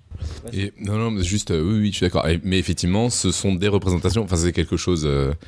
J'en ai déjà parlé. J'ai déjà fait ma psychanalyse euh, plusieurs fois euh, à l'antenne, mais euh, c'est effectivement ce que disait aussi Nico tout à l'heure, c'est-à-dire que rien n'interdit, par exemple, parce que l'image des, routes, elle est bien, mais elle donne l'impression effectivement que c'est plus ou moins précis. Machin. Ça donne pas l'impression qu'on pourrait avoir une carte radicalement différente qui colle d'une autre vrai. manière, qui explique d'une autre manière. C'est-à-dire qu'en fait, euh, on on avait parlé une heure euh, où ils s'étaient tous un peu foutus de moi parce que j'avais dit en gros que ça m'angoisse s'il y a une seule théorie qui fonctionne. Et que euh, ce qui me rassure, c'est qu'il y ait plusieurs théories parce qu'il n'y a pas de raison qu'il n'y en ait qu'une qui fonctionne, qu'il n'y ait qu'une description. Ah Tu vois ce que je veux dire? Euh, Enfin, ça m'a l'air de coller à ce que tu racontes maintenant et j'aimerais bien avoir ton avis parce que Quand Parce ça que dépend que un peu mieux renseigné que moi ce qu'on là-dessus. appelle une seule est-ce que théorie? Bah, là, en l'occurrence, Einstein, c'est une seule théorie. euh, Newton, c'est une seule théorie qui, qui, qui, qui colle. euh, enfin, Einstein, en tout cas, euh, à ma connaissance, relativement bien. La question, c'est est-ce que c'est Est-ce qu'on pourrait avoir d'autres Tu vois, tu parlais de géométrie, on était avec des forces, on est avec des.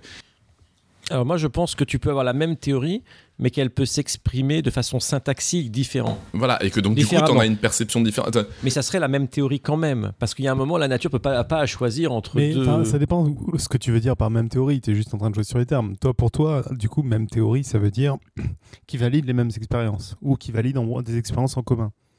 Euh, non, je pense que c'est plus que ça. Ça voudrait dire que je vais avoir, je vais exprimer la même théorie en des termes mathématiques très différents avec des objets mathématiques très différents, mais que un jour, je suis capable de mettre en relation chacun des des, des concepts d'une Ah oui. théorie avec l'autre, Oui, et que quelque dis- part, je peux la traduire. Donc tu dis vraiment équivalence des théories au, au sens mathématique. Au sens mathématique c'est, du euh, terme, ouais. Juste Oui, parce qu'en fait.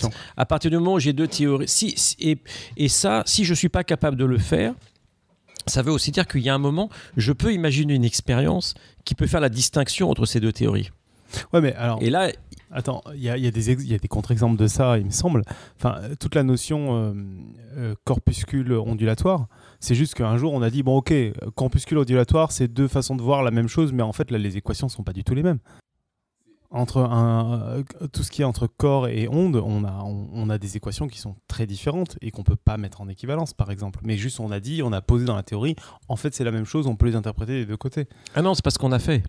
C'est que on avait des choses qu'on appelait des particules et qui, qui, qui, étaient sujettes, qui étaient sujettes aux lois de la mécanique. On avait des ondes qui, qui vérifiaient des équations d'ondes. Et on avait des expériences qui parfois euh, devaient s'interpréter d'une façon ou d'une autre. Et on a créé un nouveau, concept qui est celui de fonction d'onde qui, elle, vérifie une équation d'onde, mais qui, dans un certain régime, se ramène à une particule, quoi, au comportement que toi tu pourrais décrire par celui d'une particule, et qui parfois se ramène à celui d'une onde. Donc exemple, euh, j'ai un, une fonction d'onde pour le photon, et bien parfois le photon, je dois le voir comme une particule si je fais l'effet photoélectrique par exemple, et puis quand je fais la diffraction, et ben, euh, ou les, les de Young, et ben là il a sa version corpusculaire. Et donc en fait ces deux concepts qui préexistaient, onde et corpuscule, c'était des concepts de l'ancienne théorie, mais dans la nouvelle théorie, il n'y a plus qu'un concept unique qui est celui de fonction d'onde. Donc pour toi, par exemple, on pourrait pas avoir une mécanique quantique qui, qui arriverait à grande échelle à expliquer les mêmes expériences que la relativité générale, alors que ces équations sont pas du tout les mêmes. Pour vraiment réussir à lier les deux, il faudrait forcément qu'on arrive à faire un lien mathématique. si on veut faire, si on a deux théories qui à un moment, il y a entre guillemets euh, une incohérence entre les deux théories et qu'on veut trouver une théorie plus générale qui va les unifier, on va devoir introduire un nouveau concept qui est plus englobant et qui dans une certaine limite se, réduit au concept d'une des deux théories et dans une autre limite à celui de l'autre théorie. Ce qui est exactement ce qui s'est passé avec, euh, avec, avec la mécanique quantique. On a une, le concept fondamental et celui de la fonction d'onde. Je parle plus d'ondes et je parle plus de particules. Et parfois, je peux interpréter les choses en termes de particules ou en termes d'ondes si je veux. Mais si tu et là, c'est pareil. Donc, le jour où les gens feront de la, gravitation quantique, s'ils sont capables de décrire cette théorie-là, il y aura un nouveau concept mathématique qui ne sera ni un espace-temps courbe ni une fonction d'onde, qui sera quelque chose de nouveau. Et donc, c'est pour ça que les gens travaillent, par exemple, sur des géométries aléatoires, sur, euh, sur, les, sur les loupes ou sur des cordes. Donc, en fait, il va falloir changer un concept, et c'est ce concept qui va devenir plus englobant. C'est marrant parce que j'entends ce que tu dis. Je suis pas d'accord pour l'instant, mais j'ai besoin de le digérer et tu as plus d'arguments que moi, je pense. Mais euh, en fait, c'est juste que je me le répète mais- depuis plus longtemps, non, alors je me dis que je suis plus, je me mais suis plus justement, auto-convaincu. C'est là où je vais y venir, c'est que éventuellement, du coup, est-ce que tu as des arguments pour ça ou est-ce que c'est une intuition euh, profonde? Tu veux des arguments pourquoi Bah, Pour dire euh, que euh, on peut pas avoir deux théories qui sont incompatibles mathématiquement, mais qui vont donner les mêmes résultats. En gros, c'est un peu comme si on avait des fonctions non inversibles, quoi, je sais pas, mais qui on Oui. les applique au même problème, elles donnent les mêmes résultats, mais en fait, elles sont pas euh, transcriptibles mathématiquement. Mais si tu veux, en fait, on a des théories qui, en général, en- comme on le disait tout à l'heure, ont leur domaine de validité, qui sont validées et tout ça. Et puis, il y a un moment, on va, on va étendre leur domaine de validité et on va trouver un, dom- un phénomène qui, finalement, va se trouver dans le, Ouais, dans le commun, domaine de validité de deux théories différentes. Donc de commun, on a deux, ça. on a Et la deux question- théories qui donnent le même résultat pour le même, la même expérience. exactement. Alors, la pourquoi question. elle s'écrirait pareil mathématiquement? Pourquoi euh, elle serait juste une histoire J'ai- de, vocabulaire j'ai une façon peut-être de le formuler, alors probablement extrêmement naïve et euh, très euh, vision du matheux qui connaît quand même vraiment pas grand-chose de la physique, même si j'essaye de me soigner. Mais euh, il y a en mathématiques deux choses euh, globalement assez irréconciliables qui sont le discret et le continu, quoi. C'est vrai. C'est- quand même très compliqué de bosser avec les deux. Enfin, on arrive à faire des liens, on arrive à faire du sens avec tout ça, machin. Mais et typiquement, si on parle d'un modèle du monde, qu'on essaie de décrire le monde, il y a un moment où tu te dis, bah, va même falloir faire un choix. Il faut faire un choix. Et pourquoi il faudrait faire un choix? Pourquoi est-ce qu'on pourrait pas Encore une fois, c'est peut-être extrêmement naïf ce que je dis, mais pourquoi est-ce qu'on pourrait pas avoir deux modèles différents de la même réalité? Un modèle discret, un modèle continu, ne serait-ce que ça? Et que du coup, il n'y a, pas de- y a pas de problème. C'est juste que c'est deux façons différentes de décrire le truc qui sont pas spécialement réductibles l'un à l'autre, euh, traduisables l'un dans l'autre, parce que c'est pas les mêmes objets de base qui sont utilisés, quoi. Oui, j'entends ce que tu veux dire. Mais ça, en fait, je connais aucun exemple. C'est-à-dire qu'à chaque fois qu'on a deux formulations, il y a un moment, le discret et le continu sont des choses qui sont tellement différentes que tu vas avoir euh, des différences. C'est-à-dire qu'il y a un moment, il y a, dans le discret, il y a un moment, il y a une sorte de pas minimum. Par exemple, si tu es sur un réseau, si j'ai un temps continu, euh, voilà, j'ai i, i plus 1, i plus 2, comme, comme dans mon ordinateur, il peut donner à une certaine échelle l'illusion du, du, du continu si la résolution de mon horloge est beaucoup plus petite que celle de mes phénomènes. Et c'est pour ça qu'on fait des Ça, films simulations voilà. numériques sur nos ordinateurs et qu'on a l'impression que c'est continu, mais de façon sous-jacente, c'est discret. Mais euh, si c'est continu, c'est continu à toutes les échelles, tandis que si c'est discret, il y a un moment, je vais pouvoir trouver des phénomènes dans lesquels cette nature discrète va se mettre, euh, va, se, va, être- va se révéler. Je sais pas. Donc, euh, Mais tu comprends ce que je veux dire Enfin, je, je- ou du coup, aucun exemple qui. Et du coup, ça répond à ma question. Ça veut dire qu'aujourd'hui, ça reste du domaine de l'intuition, ce que tu nous dis là, mais, euh, mais t'as pas de contre-exemple, mais tu n'as pas vraiment de preuve de, de ça. Tu t'es plus à penser. à- C'est une intuition profonde que euh, on, on pourra faire des liens entre deux modèles qui prédisent les mêmes expériences. Quoi. Oui, mais il y a un moment, si je pense que. C'est-à-dire, si j'ai deux, si deux théories qui sont différentes, il y a un moment, je dois être capable de mettre, de créer, au moins de par la pensée, une expérience qui va donner deux résultats différents. Oui, d'accord. Ça, je, ça, je suis d'accord. D'accord Et si je suis capable de faire ça, il y a un moment, je vais trouver une façon de les distinguer. Et, et je pense que si tu es capable d'avoir une. Donc, si la différence entre ces deux théories est simplement syntaxique, alors dans ce cas-là, tu n'auras aucune expérience qui permettra de les, de les distinguer. Donc, la question, c'est est-ce que c'est plutôt. Est-ce qu'il y a vraiment, je ne sais pas comment on pourrait dire, plutôt une différence sémantique, c'est-à-dire vraiment la, la nature la théorie est différente, et dans ce cas-là, je dois être capable de le prouver, de le mettre en évidence, ou sinon, c'est simplement une question de traduction. Mais c'est pas, c'est pas, c'est pas facile. Mais, mais euh, aujourd'hui, je crois que c'est, quelque chose d'assez important. Tu vas garder en, en tête au moment où on fait ces constructions-là. Et de toute façon. Ce qu'il faut garder à l'esprit, c'est que c'est ce qu'on a dit tout à l'heure, c'est qu'il y a les théories qu'on connaît et qui, qui ont été validées avec des expériences dans un certain domaine de validité, et puis il y a celles qui sont plus spéculatives, et celles-là on postule parce que les structures mathématiques pour décrire ces théories, elles sont pas, c'est pas des choses qui, qui nous viennent de l'expérience. On les postule et euh, on a un choix, on a une liberté, et c'est là où il y a l'importance de faire des expériences pour voir si on avait raison avec nos choix. Donc bien sûr, la première chose, c'est de retrouver les autres théories dans une certaine limite. Euh, de, de- de domaine de validité. La deuxième chose, c'est qu'il y a une certaine cohérence mathématique. C'est-à-dire, en gros, si je dis je fais une expérience, que bah oui, euh, il y, a une réponse à cette expérience et qu'on a une prédiction. Et la deuxième chose, c'est de faire des expériences pour vérifier que, euh, que ce choix est un bon choix. Ça, me fait penser à quelque chose qui va peut-être nous faire avancer un peu la discussion parce que tu as, soulevé les théories spéculatives. Je pense que c'est extrêmement intéressant parce que c'est des choses dont on ne parle pas assez, en particulier dans le cas de la relativité générale et, euh, et aussi dans, dans la physique euh, des particules. C'est qu'aujourd'hui, on a des théories qui sont très spéculatives, c'est-à-dire qu'elles produisent beaucoup de résultats théoriques et qui, où il y a encore beaucoup de choses à- à vérifier expérimentalement. Et, euh, et c'est des choses où je, je pense c'est important d'en parler parce que c'est typiquement dans, les, dans, la, dans la presse très grand public qui vulgarise mal la science, c'est des choses où on fait très peu la différence entre de la spéculation théorique et euh, des résultats expérimentaux. Oui, tout à fait. Et donc ça, ça rejoint ce qu'on a, une chose qu'on a discuté au début de, de, notre discussion, c'est que je crois que il y a un savoir qui est un savoir commun, un certain nombre d'expériences qui ont été reproduites plusieurs fois par plusieurs laboratoires, des théories qui ont été vérifiées. Et là, en fait, euh, si je vais devant le public et je parle de l'électromagnétisme de Maxwell, en fait, je parle pas en mon nom propre, je parle au nom d'une communauté, je parle d'expériences qui ont été validées par une communauté. Et donc là, j'expose un savoir commun. Il n'y a rien de spéculatif là-dedans. C'est vraiment. euh, Mais si En fait, euh, si, ce que, le savoir commun que tu représentes, c'est j'ai des expériences. J'ai des équations qui vérifient, qui permettent de prédire ces expériences. Par contre, là où ça devient spéculatif, c'est que tout ce que prédisent ces équations n'est pas vrai. A priori, c'est juste dans le cadre des expériences qu'on a observées. Ah oui, alors attends, ça, je voudrais venir après hein, je- sur l'espace de possibilité des théories qui n'est pas celui qui ceux qui sont réalisés. C'est on ça, non, à la je fin. pensais ça, en spéculatif, c'est pas ça ah oui, d'accord. Non, non, je parlais en termes de théorie euh, spéculative. Donc, tu vois, quand par exemple, les gens euh, vont te parler de, de l'existence, tu parlais des trous blancs ou de choses comme ça. Donc là, il y a Ça, des solutions ça, ça mathématiques. vient de l'équation des ça. de la Donc, relativité. Donc il y a deux choses. Dans les théories, il existe des solutions ou des... qui parfois ne sont pas réalisées dans la nature. Et ça, c'est difficile à savoir. Et puis, tu as autre chose, tu as des théories qui, elles, sont spéculatives.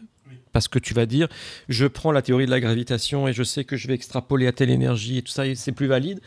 Et moi, je vais te dire que la gravitation, elle est, elle est décrite par telle chose, les théories à boucle ou la théorie des cordes. Je peux avoir un certain nombre d'arguments pour dire pourquoi c'est une voie euh, intéressante, mais aujourd'hui, il n'y a aucune façon de dire euh, quelle est la, la voie qui est correcte. Et ça, il est clair que souvent, Parce les que gens... justement, dans ces théories-là, tous les résultats de la théorie euh, de la gravitation à boucle qui sont vérifiés expérimentalement Il y a sont aucun collés, collent aussi à la relativité générale. Donc, elle apporte rien Ah de oui, plus ça. aujourd'hui. C'est ça. Donc ces deux théories-là, en Voilà. fait, Pour l'instant, elles sont aucune- communes au niveau expérimental. Exactement. Donc, ce qu'on a fait, ce que ce que les gens font, c'est en fait le, le service minimum, c'est de créer une théorie qui est euh, valide avec ce qui existait déjà. D'accord Sinon, tu commences même pas. Parce que si tu construis un truc qui marche pas déjà avec la pierre qui tombe. Non, mais c'est euh, important, à- c'est important, Oui. à préciser parce qu'il y a beaucoup de théories, de, pour le coup, de, de pseudosciences qui, elles, ne font même pas ce minimum syndical-là de, déjà valider que le commun de connaissances est acquis. C'est ça, c'est ça, exactement. Et c'est la, la chose, c'est-à-dire que quand tu proposes une nouvelle théorie, si tu veux qu'elle soit digne d'intérêt, la chose à prouver, c'est que elle reproduit déjà tout ce qu'on connaissait avant, première chose. Deuxièmement, elle a du potentiel pour résoudre des problèmes qui n'étaient pas résolus avant. Et troisièmement, il y a la possibilité, au moins en principe, de faire une expérience pour euh, euh, la, la- la distinguer de la théorie précédente. C'est marrant je parce que, les- juste les deux, deux premiers points, en maths, il y a des exemples de ça. Ouais. la- L'analyse non standard, c'est exactement ça l'histoire. C'est Ouais. quelqu'un qui a voulu réécrire toute l'histoire de l'analyse en partant sur des bases différentes, qui a juste voulu montrer que c'était. Il a montré que c'était aussi bien, enfin, qu'on pouvait faire au moins aussi bien, mais après, du coup, il s'est fait bouler parce que. euh, il montrait pas qu'on pouvait faire mieux, quoi. Et puis il n'y a pas d'expérience pour trancher, mais pour le coup, là, on a les deux qui coexistent. On est exactement dans le genre de choses dont je voulais te parler. On a les deux qui coexistent. C'est deux descriptions, en gros, euh, pour euh, les gens, pour pas trop perdre le- les gens, euh, de euh, décrire ce que sont les nombres, ce que, sont, ce que peut être une droite ou des choses comme ça. C'est deux descriptions qui sont différentes, mais totalement compatibles entre elles, mais complètement différentes. Avec des Il y objets a de des exemples en physique de théories qui ont été développées et qui étaient aussi vraies mais finalement pas intéressantes? Aussi vrai, mais pas intéressante. C'est-à-dire que qui ont passé la première étape de vérifier que ça pouvait que ça pouvait refaire, mais qu'au final on n'arrivait pas à tirer grand-chose de plus et que du coup on a dit bah autant ga- garder l'ancien cadre? Euh, je pense qu'il y en a L'exemple eu. que vient de donner en gros en physique. Ouais, ben, en fait, là, comme ça, je sais pas. Je suis sûr que ça est arrivé. C'est sûr que ça... Alors, En fait, le truc, c'est que je sais pas, c'est parce que je suis pas historien des sciences, en fait. C'est-à-dire que ce genre de théories, tu les apprends pas à l'école et tu les utilises pas. Donc, euh, s'il faut demander à un historien des sciences, et je suis sûr qu'il va te sortir euh, des théories où euh, euh, un- des gens très connus ont fait des descriptions et puis qui sont mortes parce que. Il y a eu l'éther qui a fonctionné pendant un moment. oui, alors l'é- l'éther, est- oui, l'éther a fonctionné, mais c'était pas le, c'était pas le, ce, ce cas-là en fait. Euh, donc ça, je suis sûr que ça a existé, mais je peux pas te donner d'exemple parce que je suis pas historien des sciences. Voilà. D'accord, Si je pensais quelqu'un moi sait, oui, euh, là, les deux premières théories de la physique quantique, là, quand ils avaient deux approches, l'une matricielle et l'autre, euh, je sais plus comment, et que finalement on s'est aperçu qu'on pouvait. Bah là, c'était, euh, il y avait une relation entre les deux, c'est-à-dire qu'on pouvait passer de l'un à l'autre d'une certaine façon. C'est ça qui était intéressant. Oui, finalement c'était la... oui, c'était la même. euh, Mathématiquement, c'était la même théorie, quoi. Ouais. Toutes les théories spéculatives, en fait, elles sont dans ce cas-là. C'est-à-dire que si elles étaient arrivées historiquement avant, ce seraient les théories principales où on essaierait de regarder justement leurs spéculations.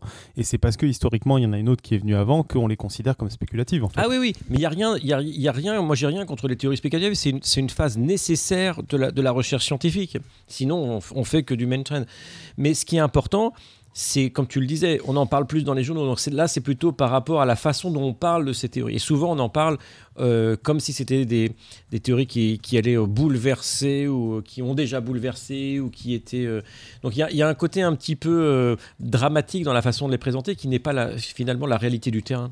Je sais plus pourquoi on en est là, je sais plus de quoi on Ouais, parle. je te lançais du coup sur euh, ces histoires spéculatives et, et alors il y avait Pardon, le non, mais deuxième je, point je- des je te lance sur mes angoisses, en fait, c'est pour ça. le déo- deuxième point des théories spéculatives que, que je voulais que tu abordes et que tu pensais aborder plus tard, qui était euh, le domaine, en, en fait, en gros, moi, ce que j'appelais spéculative, mais qui n'était pas ton terme, c'était de dire on a les équations de la relativité générale et elles nous font prédire des choses dont on ne sait pas si elles existent dans la nature. Et qui aujourd'hui, j'ai l'impression qu'en physique en particulier, on a des théories qui prédisent plein de choses, mais où on a encore beaucoup, beaucoup de choses à vérifier. Et beaucoup plus que les théories passées, justement. Et ça, ça c'est pas, c'est pas grave, ça, c'est juste c'est les théories grave, sont mais- riches. Après, c'est vrai que en général, les théories ont, pas été, ont, ont été v- vérifiées sur un- en général un petit nombre d'expériences.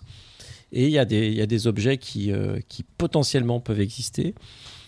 Et euh, on ne sait pas s'ils se sont formés. Mais ça, c'est des choses euh, où si il y a des conditions. Parce que le truc, c'est que tu le, tu, prends, tu le prends aussi dans un cadre euh, complètement déconnecté. Tu vois, tu dis, c'est juste la relativité générale. Mais il y a un moment, quelque part, il faut que la structure de la matière le permette, que, et ainsi de suite. Et donc, tu n'as pas la vision globale et tu ne sais pas si quelque part, il n'y a pas quelque chose qui t'empêche que cette, euh, que cette solution existe, ou si tu ne sais pas si à partir de conditions initiales qui sont régulières, il y a une façon d'atteindre ce- cette solution qui existe. On connaît des théories dans lesquelles il y a des solutions, il n'y a pas moyen d'arriver à cette solution. Ouais. Voilà, donc elles existent, mais il n'y a pas à partir de conditions initiales de former cet objet. C'est-à-dire que l'objet, pour exister, a dû exister de tout temps et euh, devra toujours exister parce que c'est une sorte de point singulier dans, dans l'espace des solutions et, et ça, tu peux rien y faire, ça Mhm. existe. Mais alors, euh, pour te titiller dans, dans ce point-là, et puis pour rappeler, c'est cette saison qu'on a reçu David Loa pour faire la mécanique quantique à boucle, je crois. Donc on va pouvoir parler de ça. On avait abordé un point assez intéressant avec euh, donc David Loeb qui était venu nous parler de la mécanique quantique euh, à boucle, si je dis pas de bêtises, et qui nous parlait très rapidement de théorie des cordes et qui disait que lui il aimait un peu moins la théorie des cordes, chacun ses goûts, et en particulier que les dernières, euh, beaucoup de derniers travaux de la théorie des cordes faisaient, faisaient des espaces à énormément de dimensions, et qui moi m'amène, là c'est mon interprétation personnelle, à me dire quand tu rajoutes suffisamment de paramètres dans une théorie, si tu commences à parler en dizaines de milliers, etc., tu vas pouvoir prédire tous les phénomènes qui existent. Mais là, tu vas créer une théorie qui va, en plus de ça, prédire plein d'autres trucs qui n'arrivent pas. Et je parle de ça parce que ça rejoint euh, le côté machine learning vers lequel on va, de dire on va créer des théories extrêmement complexes, plus compréhensibles par des humains qui ont été optimisés par des machines, mais qui vont réussir à reproduire tout ce qu'on a observé. Oui. Mais où là, au niveau prédiction et au niveau domaine de validité, on est un peu justement dans, du grand n'importe quoi finalement. C'est vrai c'est pas vrai. C'est-à-dire que, oui, donc oui, Euh, je comprends ça c'est le, le truc euh, standard de dire que si on a suffisamment de paramètres, on peut reproduire tout ce qu'on connaît. C'est clair que si on a plus de paramètres que de points de données, on doit pouvoir s'en tirer. C'est pas toujours le cas parce que là, dans ces espaces à plusieurs dimensions, en fait, euh, il y a un moment où d'avoir un tort à 8 dimensions ou à 9 dimensions ou à 10 dimensions, en fait, ça change pas grand-chose, si tu veux. C'est-à-dire que tu n'as pas la souplesse pour pouvoir ajuster toutes tes, toutes tes théories et quoi, tous tes, tous tes phénomènes. Donc, c'est pas juste sur ce nombre de dimensions. Tu vois, il faut pas avoir. En fait, c'est un paramètre qui serait plutôt le nombre de dimensions plutôt que. oui, je, voilà. je disais plein de paramètres. Ça, c'était un point Voilà. d'entrée. Mais bon, après, tu peux créer des théories où là, tu aurais beaucoup plus de Voilà. paramètres. Donc c'est pour ça que si on a si tu as deux théories qui sont en compétition et qui expliquent le même nombre de phénomènes, tu vas aussi avoir tendance à choisir la plus simple. Ça aussi, tu vois. Mais il n'y a pas de raison pour ça. Tu vois, ça c'est c'est une sorte de, de goût et les un alors, et alors, hyper subjectif. en plus. Exactement, ça aussi. Le théorème de l'idée de la simplicité va dépendre de ton éducation en mathématiques, de, ton- de plein, de plein de choses, la façon dont tu écris ta théorie. Euh, moi, je me rappelle, j'avais vu les, alors les équations de Maxwell, par exemple, quand tu les vois écrites euh, dans le bouquin de Maxwell, elles font deux pages, il y a 20 équations, c'est tout développé en composants et tout ça, c'est tu comprends rien. Et quand tu les écris aujourd'hui, euh, écrit, euh, ça s'écrit en, Oui, parce en créé signes. des noms pour chaque truc qu'il a mis, non Oui, on a créé des noms, mais quand tu as créé des noms, c'est-à-dire que tu as développé des opérateurs Oui, mathématiques, tu as compris des structures mathématiques Mhm. qui étaient sous-jacentes, et donc tu as simplifié euh, l'outil parce que tu, tu l'as mieux compris. Et donc, euh, c'est pour ça que cette notion de simplicité, elle n'est pas évidente a priori. C'est vraiment une question. Puis, il y a beaucoup de dans la simplicité, il y a beaucoup de l'habitude aussi. Donc, ça, c'est c'est un chose, une chose qui est importante. Et après, con- concernant le machine learning, ça, c'est autre chose. C'est-à-dire que là, je suis pas du tout spécialiste machine learning, mais ce que j'ai euh, vraiment l'impression que j'en ai, c'est que pour moi, c'est un retour en arrière sur la façon de faire de la science. C'est-à-dire que on va mesurer énormément de choses et on va mettre des processus pour sélectionner, pour dire que, quelles sont les probabilités, peut-être même pour inférer un petit peu sur quelques pas de temps. Et ça, on retourne à une sorte de description empirique du monde. Tandis que ce qu'on essaye de faire, c'est on a des phénomènes et on fait des mesures, on a des lois empiriques, mais après on essaye de dépasser ça, de dépasser une collection de phénomènes et de leur description mathématique en mettant en avant des principes, des structures qui nous permettent de dériver des lois. Et ces lois, en général, elles nous disent plus que ces phénomènes qui sont là. Donc c'est un peu. euh, Alors moi, j'étais. Mais je connais pas grand-chose au j'étais machine learning à avec part ce que je toi. viens de dire. J'étais, j'étais complètement dans ta lignée et j'étais assez méprisant envers du machine learning jusqu'à des, des résultats d'images assez impressionnants il y a 3-4 années de description d'images. Et la question que je me suis posée derrière, c'est qu'en gros, ce que tu dis et ce à quoi j'étais d'accord, part du postulat que tout problème est explicable simplement, encore simplement avec des guillemets. Mais s'il faut typiquement ces problèmes d'image dont je parlais là, ben en fait, il faut 50 millions de paramètres pour faire un modèle acceptable de ça. Peut-être qu'en effet, le machine learning fait qu'on en utilise 100 millions au lieu de 50 millions et qu'on aurait 50 millions à gagner. Mais peut-être, et c'était un peu la grande question qui s'était posée à l'époque du théorème des quatre couleurs, peut-être qu'il y a des problèmes qui sont pas simples en fait à modéliser et que, et que ces outils-là nous aident aussi à, faire des modèles compliqués. Mais je suis d'accord avec toi. Moi, c'était pas du tout du mépris. hein. Quand je disais ça, c'était plutôt par rapport à, à ce qui m'intéresse quand je fais de la quand je fais de la physique, si tu veux. Je suis d'accord que ça va, ça permet. sûr que tu l'as dit, il y a des preuves euh, de tous les jours de résoudre certains problèmes qu'on ne pourrait pas résoudre autrement. Donc, ça veut dire qu'ils ont une efficacité.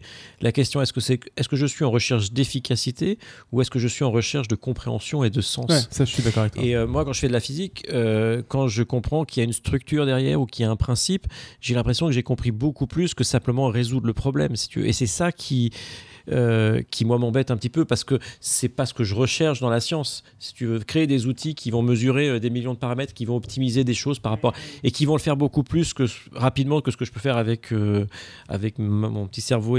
C'est évident que ça va arriver et que ça va avoir une utilité. La question, c'est est-ce que je crée des outils utiles, efficaces, ou est-ce que je veux comprendre quelque chose? Bah, D'ailleurs, là, euh, je vais faire un, pont avec euh, l'épisode que j'avais fait il y a deux ans euh, sur, sur le machine learning, qui, était, qui, qui va te plaire, je pense, c'est qu'à mon avis, tu prends le système de Ptolémée où tu as des cercles, des sous-cercles, etc., et tu prends suffisamment de paramètres, je pense que tu arrives à faire la mécanique de Newton. Et, et- mais en effet, tu comprends rien. Derrière, Tu tu, comprends vois rien. pas, tu Ah vois non, mais pas tu as les raison, ellipses, tu vois pas tout C'est ça. la compagnie. transformée de Fourier, c'est-à-dire au, lieu de- ça. au lieu de choisir le bon centre, et, et tu, tu, tu fais et tu vas rajouter Et- et suffisamment ce de termes, c'est qu'on aurait eu le machine learning à cette époque-là. Peut-être qu'on aurait pu justement euh, construire une sorte de mécanique céleste à partir de Ptolémée, mais avec euh, un nombre de cercles hallucinant qui aurait été optimisé. Voilà. Et ça aurait été chiant. Ouais, c'est ça. Mais, mais ce qui, Mais ça pose la question de la savoir ce que ça veut dire comprendre. c'est est-ce qu'il aurait, est-ce qu'il existait quelque chose de plus simple? Et une fois que tu as ton système de Ptolémée qui marche aux petits oignons, c'est compliqué de savoir ça. Et effectivement, il y a toute une part de, de subjectivité sur ce que ça veut dire comprendre, ce que ça veut dire simple, ce que tu dis. Enfin, on part avec les concepts qu'on a pour savoir ce qui est simple et ce qui ne l'est pas, de nos habitudes. C'est ça. Et puis là, dans ton, dans ton exemple, tu vois, tu peux toujours rajouter euh, euh, des épicycles et des épicycles et tu peux en rajouter autant que tu veux. Parce que tu as, des, t'as des, trajectoires qui sont déterminées avec certaines précisions, barres d'erreur et ainsi de suite. Tu vas augmenter la précision, tu vas te rendre compte qu'il faut en rajouter pour que ça marche encore. Tandis que dans l'autre cas, une fois que tu as réglé les trucs, tu as réglé les trucs. Je veux dire, quand euh, euh, on en avait parlé il y a deux ans qu'on avait fait la relativité générale, quand, quand, quand Einstein écrit sa théorie, il y a quand même un seul paramètre hein, qui est le, la constante qu'il y a devant. Il faut qu'il retrouve la constante de la loi de Newton, donc ça lui fixe la relation avec la constante de gravitation. Une fois que ce paramètre est réglé, il n'y a plus d'autres paramètres. Donc là, quelque part, euh, tu prends un risque. C'est pas que tu as euh, ce paramètre, puis un autre, et puis un autre, et puis un autre. Une fois que tu as réglé un paramètre pour expliquer euh, en gros la trajectoire de la Terre autour du Soleil, c'est fini. Et tu as intérêt à expliquer Mercure. Et quand après tu tombes avec Mercure exactement à la deuxième décimale près, exactement l'anomalie qu'il y avait, là tu dis. Tu vois, c'est. euh, Non, mais je, je suis totalement d'accord avec toi, mais je me pose la question un peu qui sont les questions de P égale NP et compagnie. Est-ce qu'il n'y a pas des choses qui sont vraiment compliquées et pas Ah, il y a des choses qui sont simplement vraiment compliquées. et pas explicables simplement? Peut-être. Et c'est ça, là, en fait, la, pour moi, la question que posent aussi euh, ces algos de machine learning qui peuvent résoudre ces problèmes-là. Peut-être. Et c'est là où se pose aussi la question de savoir, euh, et chaque personne doit se la poser, de pourquoi est-ce qu'il fait de la science ou de la recherche, à quel but, et, et est-ce que c'est pour être efficace, est-ce que c'est pour comprendre, est-ce que c'est pour agir sur le monde sans peut-être comprendre vraiment euh, pourquoi ça marche. Et je pense que c'est là aussi, il y a la diversité des goûts des gens qui fait que chacun va trouver son, approche là- là-dedans. Moi, je sais que je ferais pas du machine learning, je trouve ça très beau, mais ça m'amuse pas. Voilà, c'est juste. Et il faut s'amuser dans la vie, donc sinon c'est pas. Ok, bon, je crois qu'il y a plein de gens dans la chatroom qui veulent qu'on passe à autre chose et aussi des gens qui me font remarquer qu'il faut que je fasse la pub pour le fait que j'ai parlé de deep learning dans le rendez-vous tech. Donc vous pourrez, je crois que ça, pub... ça sort dans deux semaines, de toute façon ça sortira après qu'on publie cet épisode. Voilà, qui est un autre podcast. Parce que Robin me regarde avec des petits yeux. D'accord, non, mais parce Robin, que tu avais, fait, main. fait une conf euh, qui avait été filmée, tu Ouais, avais fait ça, un et- épisode et de fait, podcast science, et là de- tu viens de faire encore autre ça, et chose. Du coup, je me suis mis un peu à jour. Il y a plein de choses hyper rigolotes. Je pense que je peux même te. Il y a des trucs où je peux te faire aimer le machine learning, mais on en parlera après parce que les autres veulent qu'on parle d'autres choses. Il y a Lé, il y a Lé aussi euh, de Science for All euh, qui est vraiment pas d'accord avec euh, notre vision du machine learning, mais qui dit que c'est un peu long à expliquer. Donc il parle de l'induction de Solomonov, Ah. Euh, mais euh, bon, il dit que, il dit que je pense qu'on on Ouais, va on- il mettre ça dans un autre nous en parler. Il a, de il a façon, sûrement euh, raison parce qu'on n'y connaît pas. En tout cas, en ce qui me concerne, j'y connais pas grand chose. Donc, Mais bon, c'était pas le sujet que prévu d'aborder. sur- Connaissant sur ce Lé que à la fin de on- l'été, on aura déjà 50 épisodes sur le machine learning sur sa chaîne, donc je pense On qu'on peut, laisser un peu. On va juste reboucler et je vais juste conclure hein, sur ce que tu disais pour justement ouvrir un peu sur machine learning. Il faut savoir qu'aussi, il y a beaucoup de gens qui font du machine learning aujourd'hui qui essaient de faire, euh, entre guillemets, du reverse engineering pour justement comprendre comment, quels sont les modèles qu'on pourrait mettre derrière ces algos. Donc euh, ça ouvre éventuellement d'autres manières de faire de la Mmh. science qui est de multiplier un peu les expériences et éventuellement les modèles.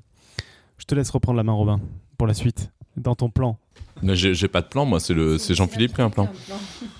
Mais on, on t'a fait tellement sortir du plan. je sais plus où on en est là. Mais non, en mais c'est intéressant. On Non, parle de sujets de société. ce qui est intéressant- vraiment important de Oui, qu'est-ce que c'est non, la mais science ce qui est aujourd'hui, intéressant qu'est-ce que finalement, c'est le- comprendre, on en arrive à nouveau euh, au voilà. lien euh, modèle-réalité et au Ouais. lien ce qui nous intéresse dans un modèle. Voilà. Ce qui nous Finalement. intéresse d'en faire de la science et je pense que là on est, Mm. on est en plein dedans aussi. Alors après, peut-être qu'on peut passer à ça, qui est finalement aussi une question qui m'intéresse beaucoup, c'est la relation entre euh, ces différents modèles. Parce que là, on a parlé de la physique tout simplement, mais en fait, quand je regarde autour de moi, euh, il y a des objets euh, de, dou- de toute taille. Il y a des galaxies, il y a des étoiles, il y a des planètes, il y a des montagnes, des arbres, je sais pas, des voitures, une table, des monstres, euh, des atomes, des, cellules, des, des chaînes d'ADN. Donc en fait, on a des phénomènes, il y en a de plein de types. Et en fait, euh, chacun de ces phénomènes est étudié par des gens qui sont un peu différents. Il y a des, il y a des astronomes, il y a des biologistes, euh, il y a des physiciens, il y a des chimistes. Et puis il y a plein d'autres phénomènes. hein. Il y a aussi euh, la sociologie, la poésie, et ça, c'est, il y a des sciences humaines. Donc en fait, on a plein de disciplines. Et quand on va à l'école, à l'université, tout ça est organisé par champ disciplinaire. Et euh, la question, c'est de savoir comment est-ce que tout ça se recolle les uns avec les autres. Et euh, parce que c'est bien beau, euh, je suis chimiste, je fais mes trucs de chimie, j'ai bien compris le Friedel et, Kraft, machin, les trucs. et, et mais il y a un moment, euh, il y a le biologiste qui vient et dit ouais j'ai l'ADN. Il va, il va parler au chimiste qui va lui demander pour lui demander c'est quoi l'ADN. Donc il va lui expliquer que c'est une molécule qui est comme ci, qui est comme ça. Et puis peut-être il peut la synthétiser. Il va lui apprendre plein de propriétés. Puis le chimiste à un moment euh, il va dire il veut calculer des orbitales. Alors il, bon très bien. Il va aller voir le type qui fait de la mécanique quantique pour dire tu peux pas me résoudre l'équation de Schrödinger avec euh, 25 protons, euh, 32 neutrons et euh, 20 52 euh, électrons. Alors il fait ça. Donc il essaie de savoir un peu c'est sa molécule. Le physicien atomiste, il a son noyau avec ses. Puis il aimerait bien savoir ce que c'est. Donc il peut à la rigueur aller demander à son copain physicien qui, après avoir beaucoup étudié, lui dit ah bah ah ouais c'est des neutrons et des protons dans un noyau. Puis il y a un, nuage électronique. On peut le dire, on peut le décrire comme ça. Le physicien particulier, il a avec ses neutrons et ses protons. Il y a un moment, il doit, il doit comprendre ce que c'est. Et donc, il va voir le physicien théoricien. Et l'autre, il lui dit, il se casse la tête, ça. Il arrive avec, ah, c'est des quarks, des gluons, des machins. Et la question, donc, on voit qu'il y a toutes ces disciplines. Chacun parle avec euh, ses objets propres, des molécules. L'autre, il parle avec euh, des noyaux, euh, des, des- des atomes. L'autre, il parle avec des protons, des neutrons. L'autre, il parle avec des quarks. Et la question, c'est de comprendre un peu comment ces structures sont coordonnées les unes avec les autres. Et puis, comment est-ce qu'on arrive à avoir une image cohérente de l'ensemble? C'est-à-dire que euh, il y, a, y, la réponse euh, habituelle du réductionnisme. Euh, C'est-à-dire bah, le réductionnisme, c'est-à-dire que tu as, la physique des particules. Donc, si tu comprends très bien le microscopique, tu peux tout casser en morceaux et, et puis tu vas expliquer le, plus petit morceau et tu espères qu'en comprenant le mécanisme du plus petit morceau, donc en gros, comment par exemple, si tu dis que la théorie le plus fondamental, c'est les quarks et leur interaction, si tu as une théorie vraiment de ça, et ben après, tu vas avoir euh, les- la physique nucléaire émergée, la physique atomique, la chimie, la biologie, ainsi de suite, et, et que Jusqu'à la psychologie, la Voilà. sociologie et le. voilà. Alors ça, bon, ça c'est- une thèse. euh, Il y a des gens qui pensent comme ça, hein, qui sont à la recherche, euh, à la recherche du tout, euh, la, la théorie fondamentale, la théorie du tout. Euh, il est clair que ça, c'est pas un truc qui est très tenable pour plein de, de points de vue, parce qu'on sait qu'il y a des choses euh, qui s'appellent des phénomènes émergents, donc qui n'existaient pas à un certain niveau et qui vont apparaître. Donc on sait, par exemple, en physique des particules, il n'y a pas de notion vraiment d'information. Tu vois l'information apparaître, tu vois euh, donc ça qui va être très importante, euh, euh, par exemple en génétique, tu vas avoir la notion de la vie. Tu vois, dans, le, le Lagrangien de la physique des particules, il n'y a pas la vie. Il y a des particules, il n'y a pas la vie, la conscience. Et tout. Donc tu as des phénomènes qui Même, apparaissent. euh, Peut-être pour des exemples un peu plus simples pour les, pour les gens qui n'ont jamais entendu parler de ce genre de choses. Moi, il y a un phénomène que j'aime beaucoup, c'est la pression. Tu prends des, tu prends des molécules, euh, elles bougent dans tous les sens. Tu Alors prends ça, ouais, plein la, de molécules. ouais, la pression. Alors la pression, tu peux l'expliquer en partie à partir du, à partir de tes particules. Donc ce que tu dis est très bien, c'est que il y a des phénomènes. Donc par exemple la température. La température. Je ne peux pas parler de la température d'une particule. Je ne peux partir que de la température d'un ensemble de particules. Donc là, il y a des choses qui ne vont caractériser qu'un système et qui ne peuvent pas caractériser l'autre. Et, euh, et ça, donc de comprendre comment ces choses se parlent les unes les autres est quelque chose d'important. Donc euh, la physique fondamentale, on a nos quarks, nos gluons. Euh, la physique nucléaire, nos protons, nos neutrons. En chimie, je sais pas, on a les molécules, les liaisons. euh, les biologistes avec leur ADN, leur ARN, les cellules et tout ça et tu aimerais bien savoir comment tout ça va se parler. Alors, il est clair que. Donc, on voit quelque part qu'il y a comme des théories qui sont comme une sorte de millefeuille de théories, de- entre guillemets, je pas, on va dire la plus fondamentale, mais c'est pas, c'est pas pour dire qu'elle est meilleure, c'est juste peut-être la, la plus fondamentale en termes des. peut-être la plus simple ou la plus haute énergie, je sais pas comment il faut dire, et qu'on a, qu'on a un La plus millefeuille. petite. La, je sais pas si c'est la plus petite, parce que vous De ce qui la cosmologie là-dedans. C'est très très grand. C'est très très grand, ouais. Mais j'ai pas besoin de comprendre la biologie pour parler de la, cosmologie. Donc, en fait, c'est pas si unidimensionnel que ça. Donc on va dire, on, a des niveaux en fait qui, sont comme ça. Ce qu'on sait, c'est que finalement, euh, la physique euh, atomique, par exemple, elle va nous parler des atomes. Et euh, la chimie, elle va hériter un certain nombre de propriétés des atomes, parce que finalement, les molécules sont faites d'atomes. Mais il va y avoir des choses qui sont héritées, mais quelque part, il doit y avoir une sorte de découplage entre les théories. C'est-à-dire que il est évident qu'on doit pouvoir comprendre les molécules sans avoir compris la structure du noyau atomique. Donc, alors ça, c'est pas quand il dit, je dis c'est évident, c'est pas du tout évident. Ça pourrait être autrement. Mais je crois que le fait qu'on comprenne le monde, qu'on ait réussi à comprendre le monde, nous dit que c'est le cas. C'est obligatoirement le cas parce que euh, j'ai commencé à comprendre les objets qui étaient à petite, à petite énergie, j'ai pu les casser et tout ça, et j'ai pas eu besoin d'un accélérateur de particules pour commencer à faire de la science j'ai pu étudier des phénomènes de basse énergie, heureusement parce que j'avais pas d'outils pour étudier les phénomènes de haute énergie. Et donc on voit qu'on a réussi à comprendre euh, la structure euh, des molécules ou la structure des atomes avant de savoir que ces trucs-là étaient faits de protons, de neutrons et de quarks. Et donc il n'y avait pas besoin de comprendre la théorie. Et si tu avais besoin à un moment donné de comprendre la théorie la plus fondamentale pour avoir la première explication, et ben en fait, tu sais très bien que probablement tu y y arriveras. Parce que la théorie la plus fondamentale, on ne sait pas si elle existe, et de toute façon, on ne la comprend pas. Donc il y a, une sorte de hiérarchie comme ça, et ce qu'on voit, c'est que on peut imaginer qu'on a des sortes de modules qui sont euh, voilà, des modules théoriques, euh, plutôt la chimie, et que ces, modules, quelque part, sont en interaction les uns avec les autres. Et il y a des choses qui sont héritées d'un module plus fondamental au module euh, supérieur. Par exemple, en termes des constantes. Donc, si je fais de la physique nucléaire, je vais avoir le proton. Il a une masse, ce proton. C'est une sorte de constante de la nature. Mais en fait, si je passe en termes de, physique fondamentale, la masse du proton, je vais être capable de l'expliquer de- en fonction de la masse des neutrons, euh, des, pardon, la masse des quarks, de, de de l'énergie de liaison électro, euh, électrostat- euh, électromagnétique et ainsi de suite. Donc je suis capable d'expliquer cette constante en fonction des autres constantes sous-jacentes. Même si en pratique, le calcul est complètement infaisable, mais en pratique, c'est possible. En pratique, c'est, on peut le, on, peut dériver ces choses-là. Donc ça, c'est intéressant. Donc on, peut imaginer en fait cette échelle de toutes les théories de la connaissance comme une sorte de, de, truc hiérarchique avec des modules qui se parlent un petit peu, mais pas trop, pour qu'il y ait une sorte de découplage. Et puis euh, des choses qui sont en relation. Et puis certaines, euh, chaque théorie va permettre euh, de pouvoir. euh, ils disent des bêtises là ou ils se moquent de moi? Ils comprennent plus rien. Et euh, chaque, chaque théorie permet finalement de poser des, va avoir des questions limites qui sont entre guillemets des questions d'origine ou des questions d'ontologie que une autre théorie va pouvoir, euh, va pouvoir répondre. Donc en fait, on voit que on peut aller taper sur la porte du, du collègue d'à côté, euh, lui dire Ah, c'est quoi mon noyau atomique? Et puis l'autre il va lui expliquer ce que c'est que le noyau atomique. Et puis c'est très bien, il est content, mais dans sa pratique de tous les jours, il s'en fout un petit peu parce que lui, ce qu'il fait, c'est quand même de regarder simplement les liaisons entre, entre les différents atomes dans, dans une molécule. Donc, donc on voit qu'il y a, il y a ces, il y a ces sortes de, de relations entre disciplines qui sont assez lâches et qu'il y a des moments où tu n'as plus besoin de savoir. C'est-à-dire que je pense que quelqu'un qui, fait, euh, qui fait de la biologie s'en fout de la théorie des cordes, par exemple. Voilà. et à juste titre. Donc euh, ça va pas influer son, son, euh, son sa compréhension. La question, c'est la, c'est la cohérence de C'est la ces, cohérence de ça. toutes ces théories entre elles. C'est ça. de- Donc on de- voit que les niveaux inférieurs, quelque part, ils vont sous-tendre les, les niveaux supérieurs et que quelque part, ils vont créer une sorte euh, d'espace de, des possibles dans lequel la théorie supérieure va se développer. Parce que la théorie supérieure, elle doit être cohérente avec ce qui est en dessous. C'est-à-dire que les propriétés des, des- les molécules étant faites d'atomes, eh ben, ça doit être en, en- en cohérent avec ce qu'on sait de la physique atomique. D'accord? Mais euh, il n'y a pas une réduction. On ne peut pas simplement réduire à la connaissance de la physique atomique parce qu'il y a des nouveaux phénomènes qui, app- qui apparaissent, mais qui sont euh, sujets aux contraintes qui sont données par, euh, par la théorie plus fondamentale. Et ensuite, on va voir qu'il va y avoir aussi un effet des niveaux supérieurs sur les niveaux inférieurs. Parce qu'en fait, les niveaux supérieurs vont fixer le contexte dans lequel les niveaux inférieurs s'expriment. Est-ce que ça, c'est clair ou pas clair du tout? Donne un exemple Je vais si tu donner peux. un exemple. C'est- Non, mais c'est pour ça que je te posais la question, c'est pour avoir une petite relance, parce que sinon j'ai l'impression de parler tout seul. Non, Euh, non, n'arrêtez pas de te couper la parole avant. Pour une fois, on te laisse parler, te plains pas, sinon on va recommencer. Alors, je vais te donner un exemple. Un exemple, par exemple, c'est le, c'est le neutron. Le neutron, c'est une particule qui est instable. D'accord Si je prends un neutron tout seul, au bout de 981 secondes, si mon souvenir est bon, il se désintègre en proton.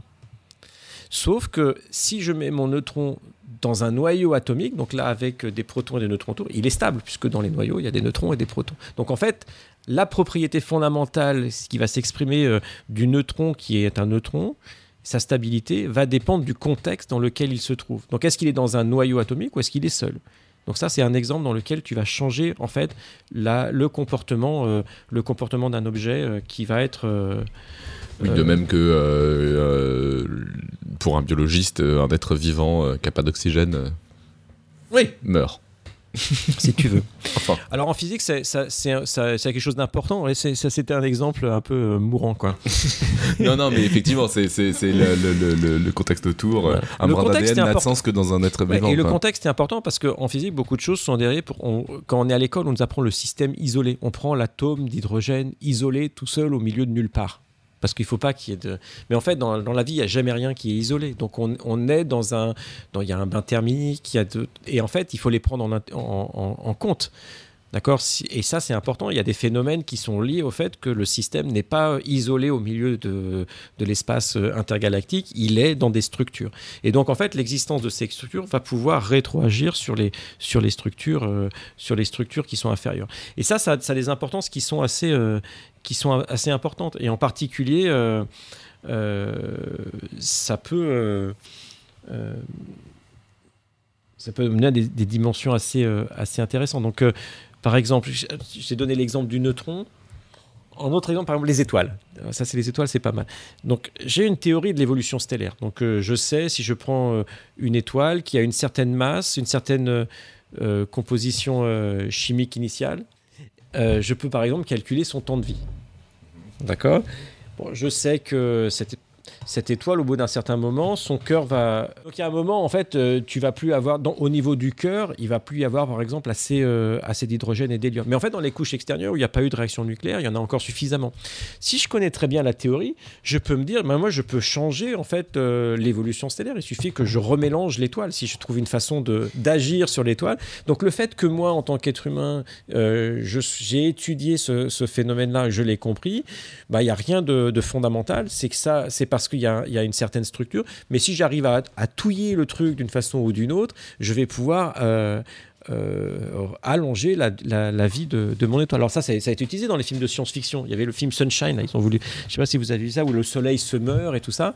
Et pareil, donc ils vont balancer, je sais pas comment ils font pour touiller le soleil, mais en gros, ils vont balancer une charge nucléaire dans le soleil c'est juste un peu ridicule, mais en fait l'idée c'est ça, c'est qu'ils vont remélanger et qu'ils vont prendre l'hydrogène qui est dans les couches périphériques et pour le remettre dans le cœur où il y a les réactions nucléaires et donc améliorer euh, la durée de vie du, du soleil, euh, du, du soleil.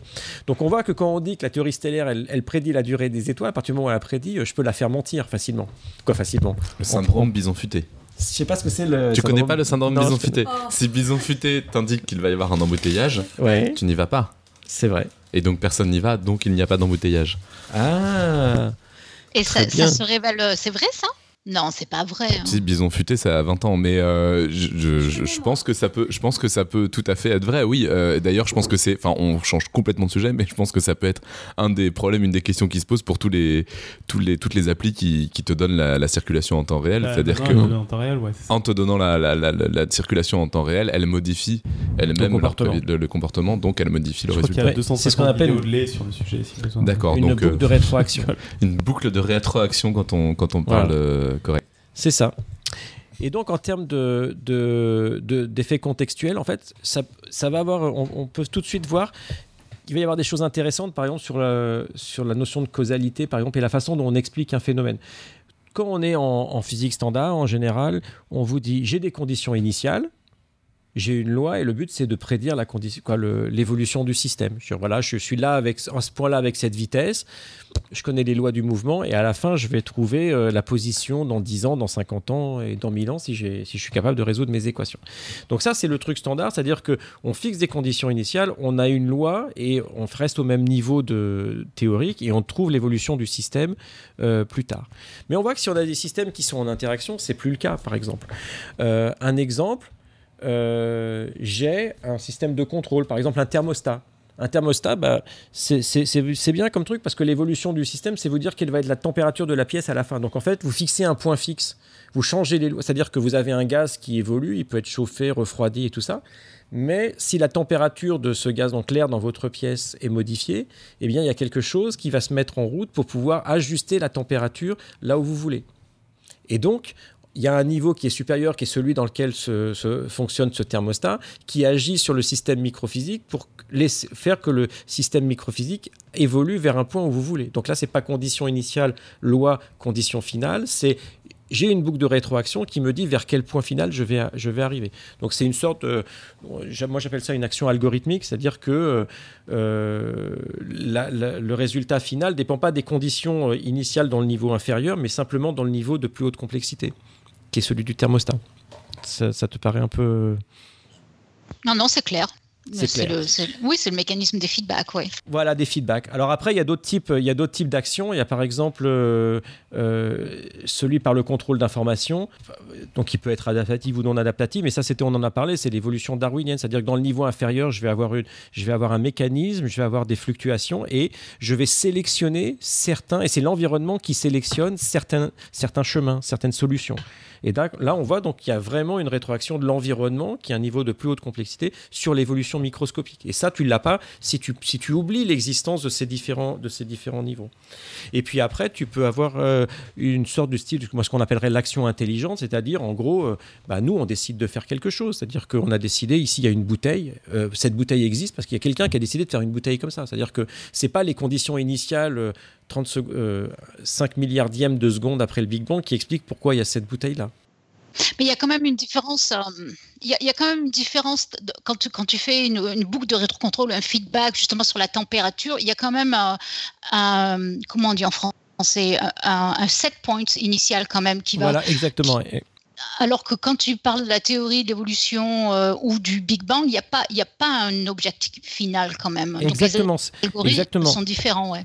Ouais, exactement. C'est pour ça. Donc, dans l'action intelligente, il y a vraiment un objectif final qui va être, euh, qui, qui est, qui est là. Et donc, euh, quelque part, il y a, ça, ça implique une sorte de représentation symbolique. Il y a des, il y a des notions de, de but, il y a des notions de choix. Et ça, il faut qu'il y ait quelque part un niveau de complexité où tu puisses avoir l'émergence de ces, de ces buts et de ces choix.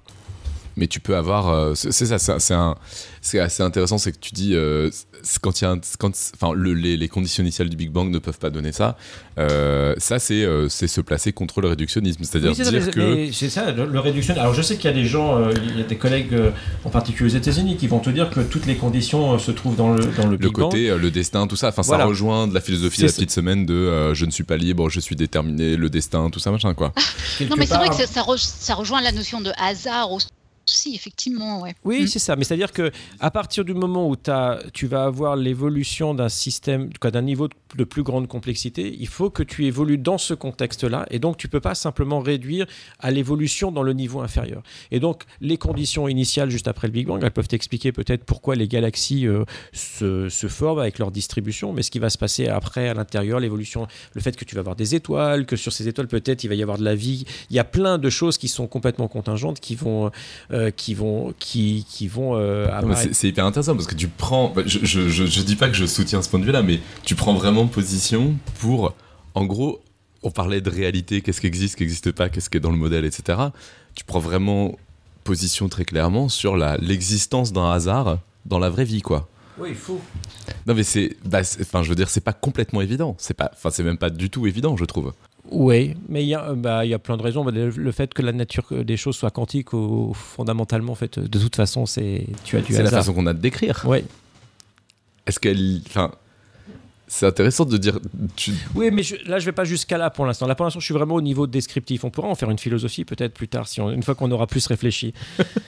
je suis 4 pas, heures je, du suis- je suis matin. pas sûr que j'en sois, j'en sois là. Là, pour l'instant, euh, c'est vraiment, tu vois, de, de voir de fait qu'on peut pas se réduire simplement à, à une réponse. Euh, tu vois, parce que euh, je peux essayer- la version réductionniste, ça va toujours essayer de trouver sa réponse dans un niveau plus fondamental, plus microscopique, et dire en fait, euh, c'est parce qu'il y a des, je sais pas, tu me parlais de la pression, c'est parce qu'il y a des atomes qui ont une distribution de vitesse qui choquent, machin, et donc j'ai une- là je vais, je vais appeler ça une sorte d'explication physique, je vais réduire à un niveau inférieur. Mais je pourrais aussi faire une explication qui est dans le même niveau, mais je pourrais aussi avoir euh, une, une- une explication contextuelle parce que euh, en fait c'est l'environnement qui m'a dit quelque chose, ou même une explication téléologique, c'est simplement c'est ça parce que moi j'ai décidé que c'était comme ça. D'accord? Pourquoi il y a des tartines là? C'est parce que j'ai décidé qui- de tartiner. Quoi. C'est parce que je les ai faites tout à l'heure. c'est ça, exactement. Donc là, il y a vraiment une action, euh, tu vois, c'est complètement, c'est comme des, des types d'explications qui sont différentes. Et souvent, on a tendance à les opposer. Et en fait, moi, je pense qu'il n'y a pas à les opposer, il faut les prendre toutes ensemble. Et alors, l'exemple que, que j'aime bien considérer, c'est celle d'un avion. Si tu te poses la question de savoir pourquoi un avion vole. Alors, pourquoi un avion vole? Expliquez-moi pourquoi un avion vole. Ah bah je vais te faire l'explication de, de, de lycée. Enfin je sais même pas si on voit ça au, au lycée d'ailleurs. C'est qu'on a une certaine forme de, de des ailes d'avion qui fait qu'on fait un différentiel de pression entre le dessus et le dessous et ça attire l'avion vers le haut. Et que en C'est plus, bon, en j'ai fait, c'est bon, pas j'ai- ça. j'ai bon prof. Ça, c'est une explication. Donc, ça, c'est le théorème de Bernoulli. voilà. Alors, la première, oui, ça, c'est une j'ai- explication. J'ai pas de Et qui mémoire en des- plus des marche, marche non, mais pas sur attendez, Mais non, mais c'est pas vrai, le théorème de Bernoulli, il marche pas du tout euh, pour expliquer comment on vole un avion. hein. T'as raison. fait, et en plus, euh, en plus on- non, mais alors je me suis bien fait engueuler euh, la dernière fois que j'ai fait un truc sur euh, comment on vole il y avait y Bon, avait pas et- d'épisode On a un direct peu échaudé là-dessus. là-dessus. Donc, ce qui se passe, c'est que donc tu peux tu peux avoir ce genre d'explication physique, c'est celle qu'on aime bien en classe prépa, les profs ils font ça. Ouais, euh, l'air c'est des molécules, euh, il y a des chocs des molécules sur les airs, peut-être il y en a plein, on a fait une forme d'aile pour qu'il y en ait moins en bas, moins en haut, ça, ça, c'est vraiment microscopique. Tu peux l'avoir en termes de pression, dépression, il y a des histoires de couches limites que j'ai jamais comprises. Bon bref, il y a un truc d'hydrodynamique qui fait que on t'explique qu'une aile de certaines forces, il y a une force de base en haut qui est et qui s'appelle la portance. Mais attends, Ça, mais je t'interromps, je t'interromps, je suis désolée, mais tu as posé la question. Tu n'as pas, pas, pas posé la question comment un avion vole-t-il Ah, je suis d'accord, j'ai pas fini. Pourquoi Ah ouais, ouais, mais là c'est pour ça que là je, je, je, repre- différent. je, rep- je reprends, je reprends euh, ce, ce qui m'a été exp- euh, exposé et donc je dis ça, ça n'explique pas pourquoi un avion vole, ça explique pourquoi potentiellement les avions peuvent voler. Mais, Mais ça suffit comment pas. ils peuvent voler? Pas pourquoi? Ah ouais. Pourquoi? Parce que on a des, parce que l'humain a conçu une machine Ah pour bah voler. voilà. mais Ça c'est pourquoi. C'est pas Voilà. comment. Personnel, je trouve toujours que ça relève du miracle dès que je monte dans un avion. Demande dans un avion, c'est ça. Donc là, euh, le fait, ces histoires d'hydrodynamique, si c'était pas vrai, s'il n'y avait pas de la possibilité de faire des ailes qui font une portance, on pourrait faire ce qu'on veut, on pourrait avoir envie de voler, qu'on volerait pas. Donc on voit que le niveau fondamental, elle te donne la possibilité, mais elle t'explique pas pourquoi on a ob- obtenu des avions qui volent. On a parlé de tous ces gens qui ont essayé de voler pour plein de raisons et qu'il y a eu un, phénomène finalement quasiment évolutionniste qui, est arrivé à des avions qui volent. Et on voit que une autre type d'explication, c'est qu'il y a un avion qui vole parce que c'est pas simplement des ailes, un avion. C'est un, il, y a- il faut aussi euh, des moteurs, il faut l'électronique. En fait, il y a plein de choses qu'il faut qui fonctionnent en même temps et qu'il faut les contrôler. Et d'ailleurs, je suis pas sûr que dans l'avion, la personne qui pilote l'avion connaît toute la théorie de pourquoi l'avion, de techniquement pourquoi l'avion peut voler. C'est-à-dire qu'il sait ce qu'il faut faire s'il y a un problème, mais il connaît pas le- le- tous les circuits. Et les gens qui ont fait l'électronique, en général, ils- Typiquement, tu, tu mets dans ce que tu es en train de dire qu'en plus de la vérité scientifique, il y a une vérité historique, il y a une vérité sociologique, il y a tout ça. Quoi. il y a une histoire. Il y a une, histoire. ouais. Et quand je parlais de- d'évolution, vraiment en termes de théorie de l'évolution pour arriver à un avion, tu peux prendre l'ingénieur le plus fort du monde qui connaît toutes les lois de la physique du monde et tu lui dis voilà des papiers, des crayons, un ordinateur, dessinez-moi un avion qui vole. Je pense qu'il n'y arrivera pas. Tu vois ce que je veux dire? C'est que c'est, d'ailleurs qu'il y a quelque chose d'émergent en fait de, de cet avion qui vole. Après, on a appris, on a assez documenté, on sait faire des avions qui volent, on sait les améliorer et changer leurs propriétés, mais ça s'est pas fait. Il y a personne qui s'est assis comme ça et qui a fait un avion qui vole à partir des lois fondamentales de la physique. D'accord, donc ça c'est. C'est même pire que ça, c'est que la première fois que quelqu'un a voulu faire euh, une des fluides, euh, l'air là, euh, bah, les, la les oiseaux pouvaient pas voler. Ouais, quoi. ça. D'après la théorie, aucun oiseau ne pouvait voler. C'était ça, c'est les oiseaux ou je sais plus, ou les abeilles ou un truc comme ça, il y avait un, c'est ça, il y avait un truc comme ça. Donc ça, c'est c'est la première chose. Après, tu as un avion qui peut-être peut voler. Un avion vole parce qu'il y a un pilote qui sait piloter les avions. Parce qu'un pilote, un J'aurais avion, j'aurais dû répondre ça en fait. Oui, c'est ça. Mais c'est pas suffisant. C'est Pourquoi aussi un avion vole Parce les- que le pilote est là. C'est ça. Ça, c'est important. Un, un avion vole aussi Maintenant, un parce drone, que euh, il y a des pilotes. il y a des compagnies qui veulent faire voler des avions parce qu'il y a avec des horaires, des lignes, parce que c'est économiquement rentable qu'il y ait des avions qui volent. hein. Le jour où ça sera plus économiquement rentable qu'il y ait des avions qui volent, vous les verrez plus voler. Bah, D'ailleurs, euh, on, on a le cas aujourd'hui. C'est-à-dire, si tu dis euh, pourquoi on n'a pas d'avion supersonique euh, à grand public qui vole, bah, Voilà. C'est, c'est- Donc, on, euh, on en a eu et il n'y en a plus, pas par ça. des raisons scientifiques. quoi. Exactement. Donc on voit que donc il y a des raisons physiques de potentialité et après bah, l'avion a été conçu pour cela, c'est qu'il y avait une volonté euh, euh, historique donc une sorte de sélection naturelle qui ont amené à, des avions qui volaient.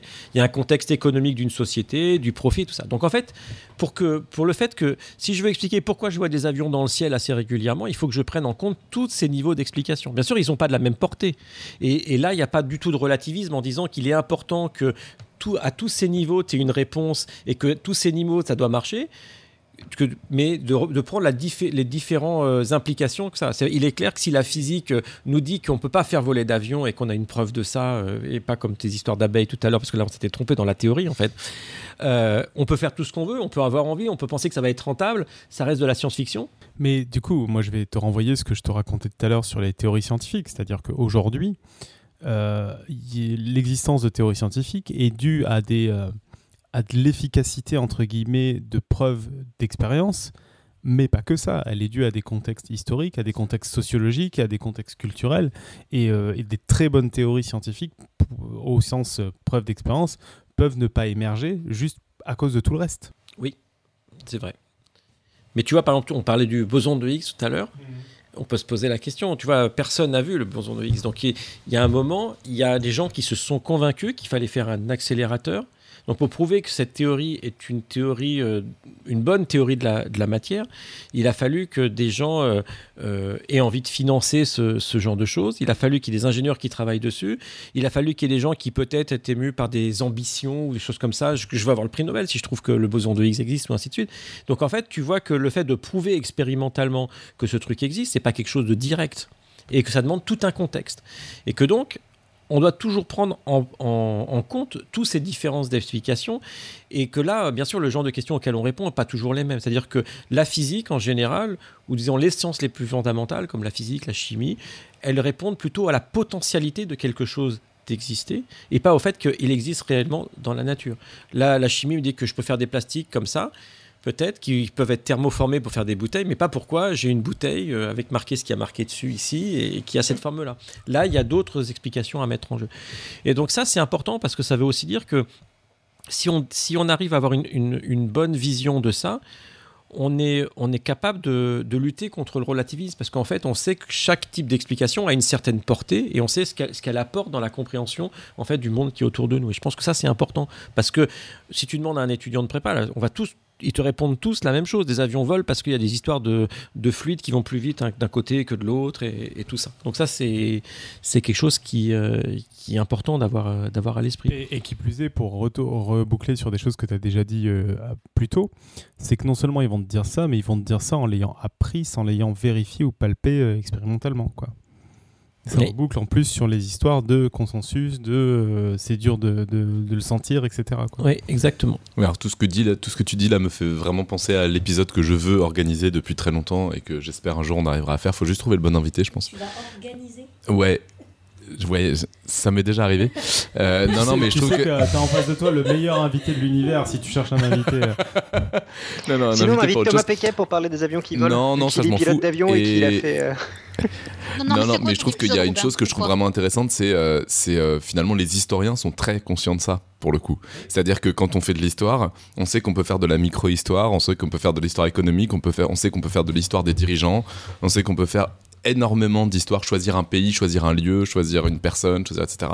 Et que finalement, tout ça, et c'est dans ce sens-là aussi que je demandais tout à l'heure des théories différentes, parce que finalement on en arrive à ça, des théories différentes qui sont pas forcément, c'est pas qu'elles sont compatibles, incompatibles, on s'en fout, c'est qu'on a besoin de théories différentes pour expliquer le monde, parce qu'il n'y a pas de raison qu'une seule théorie réussisse à t'expliquer tout, quoi. Voilà. Mais ce qui est important, c'est que quand tu fais cette description, je veux dire, euh, de, la- avec la hiérarchie des théories et leur relation entre elles, c'est pas tu as besoin de théories différentes, c'est pas du relativisme en disant on peut dire ça aussi, c'est que chacune, chacune des théories vient avec donc son domaine de phénomène qu'elle peut expliquer dans un certain champ, il va y avoir une relation entre elles et elle répond à une partie des questions. Et qu'en général, pour comprendre le problème dans sa totalité, il faut amener des, réponses à différents niveaux. Et ça, une théorie peut pas le faire. La théorie euh, physique fondamentale va pas me dire pourquoi euh, les gens veulent qu'il y ait des avions qui volent. En fait, euh, c'est juste pas possible. Et, c'est ça qui est intéressant, parce qu'il y a eu quand même dans, la fin du XXe siècle, quoi, depuis on va dire la fin de la Deuxième Guerre mondiale, ce, mou- ce mouvement hyper réductionniste de- d'une grande partie des physiciens, et en particulier de la physique des particules, et euh, même des gens qui ont des prix Nobel, de dire il y a, cette théorie du tout, et on aura tout compris le jour où on aura cette théorie du tout. Et en fait, Petit 1, on, a des exemples de phénomènes qui ne s'expliquent pas si je connais la structure interne de, l'atome, ça c'est évident. Et puis deuxièmement, même si c'était le cas, même si c'était le cas, j'aurais écrit une théorie du tout.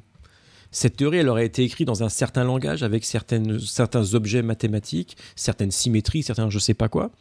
Il faudrait expliquer euh, d'où ça vient. C'est-à-dire que c'est pas des trucs qui flottent comme ça dans l'univers. C'est-à-dire qu'il y a un moment, ce choix d'objets mathématiques, de structures mathématiques, on a supposé qu'il préexistait. Il y avait un fameux article de Stephen Hawking qui s'appelait The Universe from Nothing.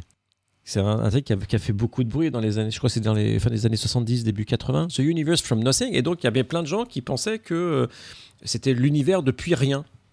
D'accord? Donc, euh, qui est la grande question euh, de, de hein. pourquoi y a-t-il quelque chose plutôt que rien? Et donc, Stephen Hawking a répondu à la question. Euh, et en fait, quand tu regardes ce que c'est que le rien, c'était quand même un truc un peu compliqué, le rien. C'était une théorie des champs avec certaines symétries, et puis des champs comme ci, des champs comme ça. Donc en fait, c'était un vide qui était quand même très structuré mathématiquement et, structurellement. Et donc, euh, c'est pas la notion habituelle qu'on a du vide. Et donc, il y a un moment, tu, la, la chose que tu expliquais, c'est pourquoi cette théorie et pas une autre. Parce que la théorie, elle peut pas s'expliquer euh, elle-même. Donc en fait, même l'idée d'une théorie du tout, elle est quand même un petit peu euh, quelque part. Il y a, un moment, la théorie va pas s'expliquer elle-même, sauf si, comme certaines personnes, il y avait en particulier Eddington qui pensait ça. Il pensait que à la fin, il n'existerait qu'une seule théorie mathématiquement cohérente. C'était sa croyance. On peut ça, euh, c'était une croyance. Mais c'est vrai que c'est la seule solution où tu peux dire que la théorie s'explique elle-même. Mais sinon, euh, C'est vrai qu'on entend, enfin, j'ai entendu régulièrement des scientifiques, des gens euh, qui font plus ou moins de la vulgarisation, plus, plus ou moins, voilà, euh, à, à non mais à différents niveaux, quoi, euh, dire en gros, non mais là quand même, avec le boson de Higgs, avec euh, toutes ces théories, etc., on touche, on touche le but, quoi. non, mais c'est juste des On conneries, arrive. ça. Ouais, ouais, ouais. Voilà. Non, non, non, mais ça, c'est ça. Et l'autre ça- chose qui est importante, c'est toutes les, c'est toutes les questions d'origine. C'est toutes les questions d'origine. j'avais juste envie de te l'entendre Ah le dire. ça, je, je- je l'ai dit plusieurs Moi j'ai, la donc- la même question sur les maths, parce que ça me paraît beaucoup plus simple en physique, en fait, de dire qu'effectivement, il y a plus. c'est- c'est- enfin, ça me paraît beaucoup plus simple, effectivement, de dire qu'en physique, il y a, il y a plusieurs théories et qu'il n'y a pas qu'une seule théorie et qu'on touche pas le bout. Est-ce que c'est vrai en maths aussi? Est-ce qu'il y a vraiment Ah des non, mais en maths, ça n'a aucun sens de dire qu'on touche le bout. C'est nous qui créons. Enfin, c'est nous, je dis ça comme si j'étais chercheur en maths. Je suis pas chercheur en maths, mais c'est les mathématiciens qui créent leur, euh, leur Non, domaine de recherche. C'est même plus non, mais ça. tu étends des théories, on a prouvé qu'on pouvait pas faire une théorie où on a tout prouvé. Quoi. Donc c'est bon, il n'y a pas de domaine de validité. Ce qu'il y a, c'est que il y a, il y, a, il y a un domaine, il y a, il y a un ensemble d'axiomes que tu te donnes au départ, et à partir de là, tu peux démontrer des choses dans, un, dans ce cadre axiomatique-là. Et tu vois, par exemple, on parlait de géométrie. Moi, c'est un truc que j'aime bien demander aux étudiants euh, quand je vais dans des lycées ou tout ça. Je leur demande est-ce que le théorème de Pythagore est vrai? Ça, ils sont un emmerdés. question. Ouais, c'est vache, mais je suis une vache, je suis une peau de vache, vous pouvez pas savoir. Ça me fait jouer vraiment quand je suis là. Est-ce que le terme. Alors, il y a le prof de maths et le prof de physique en général qui sont là, ou peut-être les profs de, de français, ils sont là, ils savent pas à quoi s'attendre. En général, le prof de maths est à peu près sûr de lui parce qu'il sait, il sait que A carré plus B carré, ça fait bien C carré, ça fait des années qu'on le dit. Et en fait, ils sont un peu emmerdés parce qu'ils ont appris le théorème de Pythagore, ils connaissent pas d'autres géométries, donc ils pensent que c'est vrai. Et en fait, je leur dis, mais euh, il- alors le théorème est, est vrai mathématiquement dans un certain cadre, mais en fait, dans la nature, il est toujours faux. Même sur Terre, si vous faites le moindre triangle rectangle, euh, la Terre a une masse, elle courbe l'espace-temps, il n'y a pas de triangle rectangle qui vérifie le théorème de Pythagore. Donc en fait, nulle part dans l'univers, il existe un triangle, et, il y a un triangle rectangle qui vérifie le théorème de Pythagore. Ce n'est c'est pas possible. Ah il non, faudrait mais qu'il ça, soit dans le vide le plus total, le- à une infinité de toute masse Tu peux- possible. Tu peux carrément leur dire qu'un triangle n'existe pas. On peut dire un Non, mais n'existe arrêtez, arrêtez. Mais vous êtes- Mais là, c'est intéressant parce que on voit très bien, ça veut dire, est-ce qu'il est vrai Euh, Et on voit très bien que le vrai des physiciens et le vrai des mathématiciens va pas être le même et qu'on va pas avoir la même réponse. Mais quand, tant qu'on n'a pas réfléchi comme ça, de façon un peu, et surtout que Pythagore, c'est c'est quand même un truc que tout le monde connaît, on se rend compte que là aussi, les gens se posent pas les mêmes types de questions suivant euh, qu'ils veulent euh, parler euh, de physique. Ou là, le théorème de Pythagore, je peux faire des triangles, je peux faire des mesures avec des barres d'erreur, des machins, des, des précisions de mesure, et ça peut être plus ou moins vrai. Euh, mais je vais jamais prouver qu'il est vrai. Et puis en maths, je suis dans tu un certain cadre. qu'il est vrai avec Voilà. des mesures. ça, Exactement. À une certaine limite, je peux vérifier que ça tient, cette relation, et je peux la reproduire sur plein d'autres choses. euh, avec un certain Avec- limite, c'est-à-dire si tu prends un triangle trop grand, ça va rater. C'est ça. Après, je, je découvre la relativité générale, et là, je sais que ça ne sera jamais vrai. Mais même sans que- relativité Non, non, mais générale, sur Terre déjà. C'est déjà sur Terre. et puis après, il y a des matheux qui, quand même, veut dire, il y a un- dans un certain cadre, on prend les, euh, les cinq axiomes d'Euclide, nanana, et hop, ça marche. Et et c'est voilà, vrai, parce que c'est démontré par la pure on logique. et voilà. Voilà. Mais ce genre de truc, c'est intéressant parce que là aussi, ça repose la question euh, qui a été posée juste avant, c'est quoi le lien finalement entre les théories mathématiques et les théories, euh, les théories physiques. Et on voit qu'on exprime la physique en termes mathématiques, mais que quelque part, on n'est à aucun moment on est dans cette recherche entre guillemets de vérité. On est plutôt dans. Tu parlais d'efficacité tout à l'heure, et je pense que la physique, elle, elle a ça. Il y a une notion d'efficacité, alors qui n'était pas la même que celle dont tu parlais tout à l'heure, mais qui est celle de dire que j'ai un bon modèle, c'est-à-dire que j'ai un modèle Bah, je veux prédire avec une, une erreur petite, quoi. Et, oui, euh, une erreur qui est petite et contrôlée, et donc que dans un cadre expérimental donné, je sais quelle théorie je vais utiliser, et je sais que dans ce cadre-là, je devrais obtenir le bon résultat. Et que le jour où c'est plus valide, eh ben, en fait, je sais que je dois changer de théorie. C'est quelque part, c'est plus modeste. Et il y a même des objets qu'on peut utiliser dans certaines. C'est une des questions que j'ai aussi sur toutes les théories euh, physiques. Est-ce que vous osez, euh, dans vos théories, utiliser le point mathématique? Est-ce qu'il y a un objet Alors qui ça, peut être représenté comme le point mathématique me Tu me donnes un, un pont avant que, avant que, avant qu'on ait, avant qu'on ait une réponse complète. Mais justement, je voulais, non, avant, avant de te laisser la parole, je voulais justement rebondir sur ce que vous veniez de dire, etc. D'abord pour citer un bouquin, parce qu'on on va laisser nos auditeurs en vacances sans nous, donc euh, pour ceux qui auraient Pour ceux qui auraient des doutes sur le fait qu'il reste des choses à faire en physique, moi j'ai commencé à lire un bouquin qui est passionnant qui s'appelle We Have No ID, on n'a aucune idée, qui parle de tous les trucs dont on ne sait pas en physique, et en fait en gros qui parle de toute la physique moderne, quoi. Parce que c'est Moi, ce que je trouve le plus et fascinant, entre c'est les autres, il dit dans la physique des particules, et tu vas sans doute me corriger parce que je vais dire les choses un peu faussement, c'est qu'aujourd'hui, les modèles de la physique des particules, c'est des particules ponctuelles. Donc c'est qu'on n'en est plus à l'étape où on dit on est majoritairement constitué de vide, mais on est complètement constitué de vide. Tout va bien. Ah, c'est- elles sont pas ponctuelles, en fait, c'est des champs. Euh, En fait, c'est des Ouais. champs, c'est une autre structure, hein, c'est pas en des tout cas, points. du coup, on est que du vide. On est même plus du tout maintenant. Euh, Ça dépend ce qu'on appelle le vide, mais euh, c'est un- comme je disais tout à l'heure, c'est le The Universe from Nothing, c'est un vide très structuré avec beaucoup de choses dedans. Donc c'est pas le vide, il n'y a plus rien.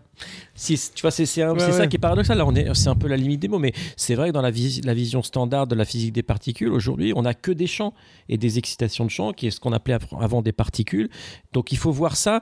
Moi, la, la vision que j'aime bien avoir, c'est euh, c'est comme des, des vagues sur un océan, c'est-à-dire que les vagues sont des sortes d'excitation de l'océan, elles se, elles se baladent comme ça, et puis, euh, mais euh, donc on peut, on peut voir une vague. Et on a l'impression qu'elle se déplace et que c'est une entité qui existe, mais en fait, on sait que intrinsèquement, elle est faite de plein de choses. Bah, c'est pareil, les particules, c'est des excitations d'un champ qui est sous-jacent, et c'est des sortes de, de vagues sur une sorte de, d'océan, de champ euh, de Et ça, c'est nous. hein. Ouais. c'est c'est le truc que vous voyez tous les jours. C'est c'est nous, là, dont on parle, là, hein, qui décrit. C'est ça, ouais. Mais c'est juste fabuleux. Oui, oui, non, c'est Mais en fait, il faut se voir. Mais je pense que ça, c'est une très belle. C'est très poétique, mais c'est vrai. Il faut se voir comme des vagues. Euh, pas simplement à cause de ces histoires de physique, mais je veux dire, on perd des cellules, on, on les régénère, mais je pourrais aussi changer tous les, les électrons, les protons, les neutrons qui me constituent, un par un, je serais la même personne, identique. Donc en fait, la matière, euh, c'est juste un truc qui, qui est très utile comme ça, mais qui n'a pas beaucoup d'intérêt dans l'histoire. tu vois, Robin et moi, on pourrait échanger tous nos atomes un à un, comme ça. Il n'en serait pas moins Robin et moi, Jean-Philippe. Et en fait, voilà. et on donc c'est la clair qu'il y a des chose. histoires d'échelle parce que pareil, tu disais tout à l'heure en cosmologie, le vivant on s'en fout. Ouais. Et, euh, et, euh, En et- première approximation. En première approximation. oh, même en deuxième, je veux dire, avant que ça commence à te préoccuper, franchement. euh, Et là, c'est pareil dans l'autre sens, quoi. Voilà, c'est ça, ouais. C'est assez chouette. On a Donc- bien une idée d'échelle et du fait qu'effectivement les théories sont liées sans C'est l'être. ça. Mais c'est fabuleux. et Après, ça donne- pose des donne questions. une idée aussi des trous qui restent à compléter Ouais. pour faire parler tout ça ensemble. hein. Exactement. Mais c'est là où, euh, disons que s'il y a une chose à retenir là-dedans, c'est c'est pas de penser que c'est un, c'est un- c'est un système, mais c'est peut-être de se dire que il faut toujours penser en dehors de son cadre disciplinaire où on est, on est efficace. C'est-à-dire que moi, si je fais juste euh, résoudre des équations de relativité ou de cosmologie, en fait, je suis efficace. Mais c'est quand je commence à me confronter avec les autres, à, à rentrer dans ce genre de questions de comment est-ce que je connecte ce que moi je sais avec ce que toi tu sais, et qu'on trouve comment on arrive à avoir une image cohérente, que les questions intéressantes se posent. En fait, les vraies questions, c'est des questions qui sont toujours à la, à la limite, à la marge. Et, euh, et c'est celle-là que quelque part, il faudrait que, sur lequel il faut passer plus de temps et qui sont des questions en général difficiles et sur lesquelles tu n'as pas de réponse définitive. Mais c'est, je pense que ça, c'est une chose qu'il faudrait qu'on garde euh, en, sou- quoi, pas en souvenir, mais disons en, en souvenir pour les vacances. Bon, et en tout cas, tu voulais t'auto-citer et on t'a. Non, j'avais, une citation, une citation sur le point que je trouvais Ah, mais sur le drôle. point, vas-y, vas-y, ça m'intéresse, j'adore. Je crois que c'est- mon que sujet préféré. C'est- livre c'est qui pas, sort. c'est- c'est pas moi euh, qui l'ai dit, c'est, euh, c'est Jean Demure. Vous connaissez Jean Demure? Pas du tout. ah, Et tu cites un, un livre qui va sortir en septembre, En c'est ça septembre, ouais. Que tu as écrit toi-même personnellement moi-même. toi-même. ouais. Je vous ferai suivre tout ça sur Twitter je me un jour. plus, mais euh, l'harmonie secrète de l'univers, c'est ça? Voilà, c'est ça. fin septembre, si je dis pas c'est. Jean, Jean Demure qui était un théoricien de la musique. Il dit un, un truc très très drôle. Il dit Gardons-nous cependant de cette pétition de principe si sentencieuse que formulent ceux qui pensent infailliblement que toutes choses imparfaites sont rendues parfaites par un point, puisque le point est signe de perfection. Il dit ça, tu vois, et là c'est on est en, en 1319. Ah, c'est en 1319 qu'il dit ça. Ouais, c'est c'est pour ça. ça qu'on comprend pas tout. Ouais, c'est ça. Non, d'accord. C'est- Mais tu vois, donc il se dit en gros, il y a des gens, tu as un, un truc bordélique et tu dis c'est un point, et Ouais. que là ça devient parfait. Ouais, genre c'est une planète, une planète par C'est exemple, un c'est un point. point et comme ça on arrive à Voilà, dire quelque ça, chose tu- alors que sinon c'est trop Je trouve que compliqué. c'est euh, c'est une bonne chose. Que... Donc ça veut dire Donc aussi faut que pas faire ça. tu Lui, prends ce qu'il dit c'est qu'il n'importe faut pas faire ça. Il faut pas faire Mais ça. en même temps, si tu fais pas ça, t'avances pas. Voilà. Il faut savoir être pragmatique. Mais bon.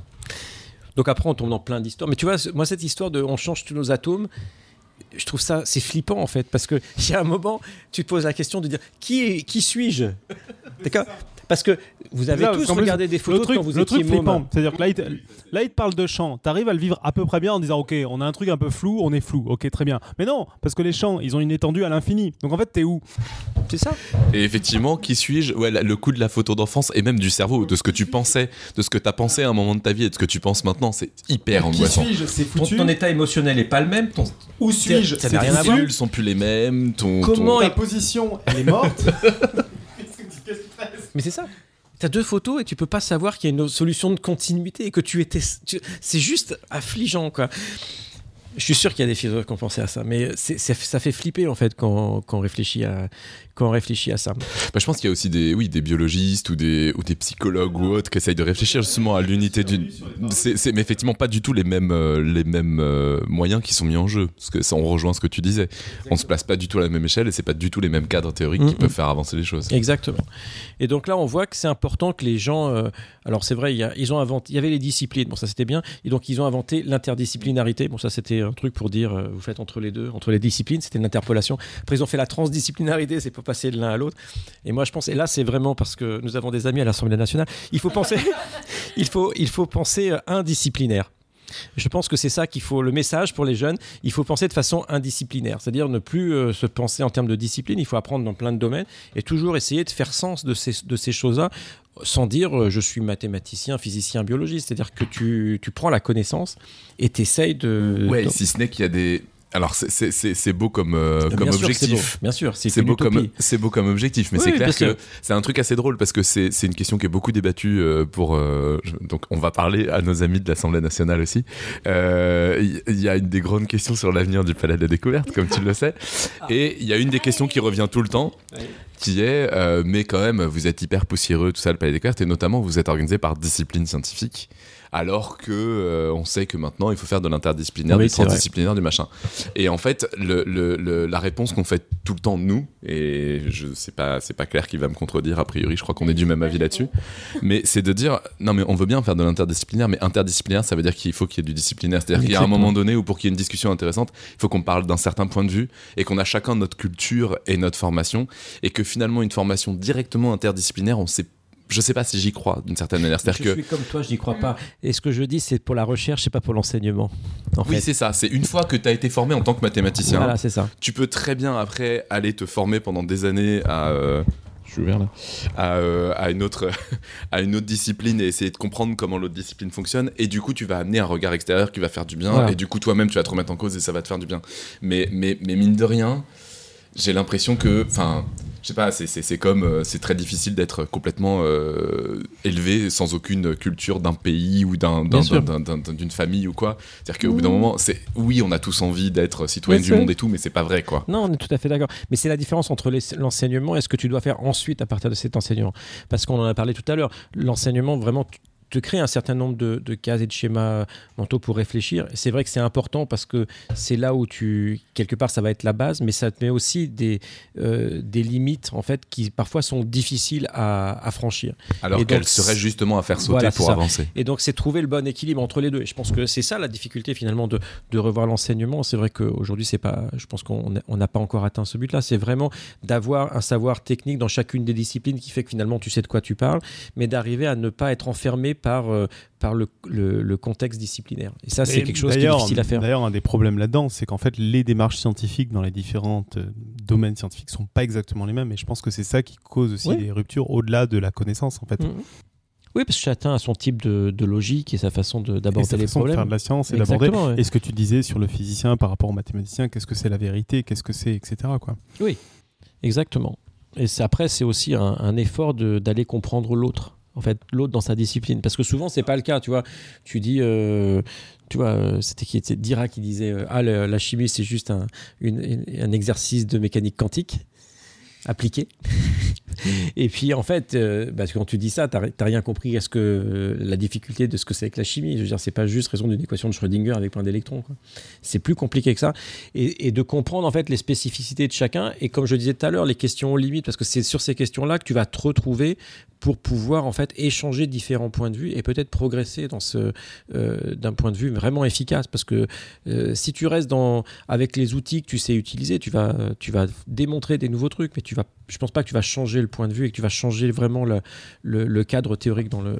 le D'ailleurs, c'est une des choses, euh, c'est une citation de je ne sais plus quel mathématicien, donc, euh, et je vais la citer approximativement, mais en gros, euh, il y a un mathématicien qui, qui a dit euh, la logique, c'est l'hygiène du mathématicien, mais le, mais la- le moteur, la créativité, là où on va aller chercher justement des choses nouvelles, c'est les grands problèmes, et pour beaucoup, ça se fait notamment avec les problèmes qui viennent de la physique, enfin en tout cas de l'extérieur des mathématiques, c'est-à-dire que c'est la grosse source d'inspiration et de, et, de, et de renouveau. Et après, la logique et le raisonnement, la démonstration, etc., ça, c'est par contre quand on est dedans et qu'on et, et qu'on veut faire des maths. Mais, mais si on reste que à ça, ça va devenir un peu stérile, un peu. euh, C'est ça. Ça, ça manque de, ça manque d'ouverture, ça manque de problèmes nouveaux, ça manque de.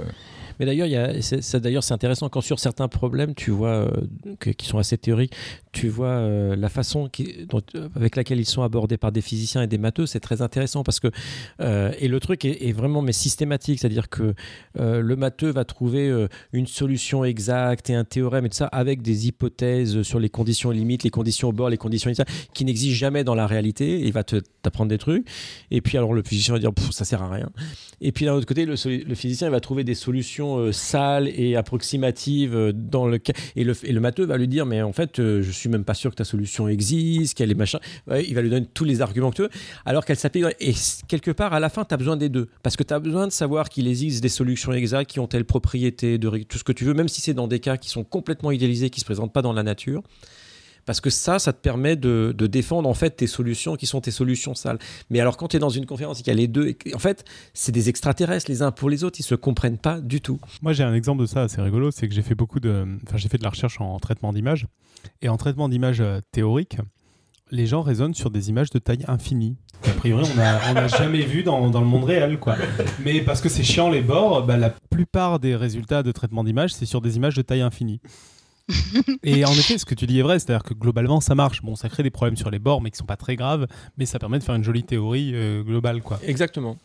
Donc on a Et besoin. moi, et puis- Oui. Moi, je suis biologiste et moi, je suis biologiste et mon mari, il est physicien et on se comprend pas du tout. hein. Ah, tu, tu veux en parler là? Est-ce que c'est juste sur les bords ou c'est plus général que ça? Non, mais euh, je, je rigole, je rigole, mais c'est vrai que quand on, quand on bosse ensemble dans un labo, c'est vachement intéressant parce qu'effectivement, on n'a pas du tout la même approche des, des et, et même les mêmes objectifs, même si on, on travaille sur la même manip, c'est c'est- c'est vraiment intéressant. ouais. Ouais, J'ai le souvenir épique d'un exposé commun avec une maîtrise de physique sur le mouvement brownien. C'était super drôle. Parce qu'en fait, je crois qu'on a globalement dit à peu près la même chose. On a fait une demi-heure chacun. Et je crois qu'on a raconté euh, au moins un quart d'heure de notre demi-heure. C'était la même chose, mais juste, ça avait rien à voir dans la façon de le formuler, quoi. Mais c'était super intéressant. Quand je l'ai écouté, j'ai fait Ah ouais, c'est vrai. On peut le voir comme ça aussi, quoi. Euh, Bon, et donc, je sais plus on et donc la était, euh, réalité dans tout ça. ton Non, je sais pas, euh, euh, Robin, là? Non, mais là, on a parlé de plein de choses. Donc, on voit en fait que ce qui est intéressant, c'est que si tu veux un peu parler de la réalité, au moins du monde qui nous entoure, il faut absolument que tu prennes ce- cette hiérarchie de théorie euh, vraiment Ce- au sérieux. Ce que je trouve intéressant, c'est que depuis, depuis tout à l'heure, et encore une fois, je me fais l'avocat du diable, ça veut pas dire du tout que c'est ce que je pense, hein, mais euh, euh, tu disais, il y a des, des, des choses qui font que le réductionnisme, c'est pas une position tenable. Tu as des exemples simples à donner, un peu percutants, un peu. Euh, ou, Euh, pas. oui, Je voulais des- pas que ce soit une question piège, hein, c'est juste. ce qu'on a fait tout à l'heure en disant euh, on, est des, on est des champs d'ondes et compagnie, euh, là, état réel infini. Enfin, là, t'es en réductionnisme complet et tu comprends plus rien en fait. Quoi. Non, puis tu as des choses qui n'existent pas. Je veux dire, euh, euh, si j'ai juste des, si j'ai juste des, euh, des protons et des neutrons, je fais juste des atomes, par exemple, je vais pas avoir de notion d'information, par exemple. Elle n'existe pas. Ou même, j'ai pas de notion de vie, de phénomène autorépliquant. Ça n'existe pas. Dire, euh, et, ça, tu peux le chercher tant que tu veux dans l'action euh, de la physique. Il n'y a pas de truc qui s'appelle comme ça. Il y, a des, champs, et ces champs ont des propriétés d'interaction. Et euh, c'est des choses qui apparaissent de façon émergente. La- la- les phénomènes émergents. Voilà, donc c'est ça qui est important, donc il faut les prendre au sérieux. C'est c'est vrai que ce que tu dis, c'est marrant, mais en fait, il n'y a, pas énormément de théories scientifiques qui font intervenir la vie en fait. C'est assez flippant, mais. euh, bah, il y a la biologie. Ouais, c'est ça. non, mais c'est ça. Bah oui, c'est pas négligeable quand même. la Oui, non, mais oui, non, mais il y a la biologie, d'accord. et c'est puis la tout ce qui va au-dessus. hein. Non, mais il y a Mais tout ce qui c'est- va au-dessus de la c'est biologie. marrant C'est-à-dire que- que. C'est marrant que toutes les autres théories là dont on parle, la physique et compagnie, Ouais. ou même la physique des particules, sont des trucs où Ouais. ouais, la vie. euh, pff, Ouais, mais la biologie, c'est important. Tu as, la botanique, la, après la zoologie, la physiologie, euh, la médecine, la psychologie, euh, la sociologie, l'économie, tout ce que tu veux. hein.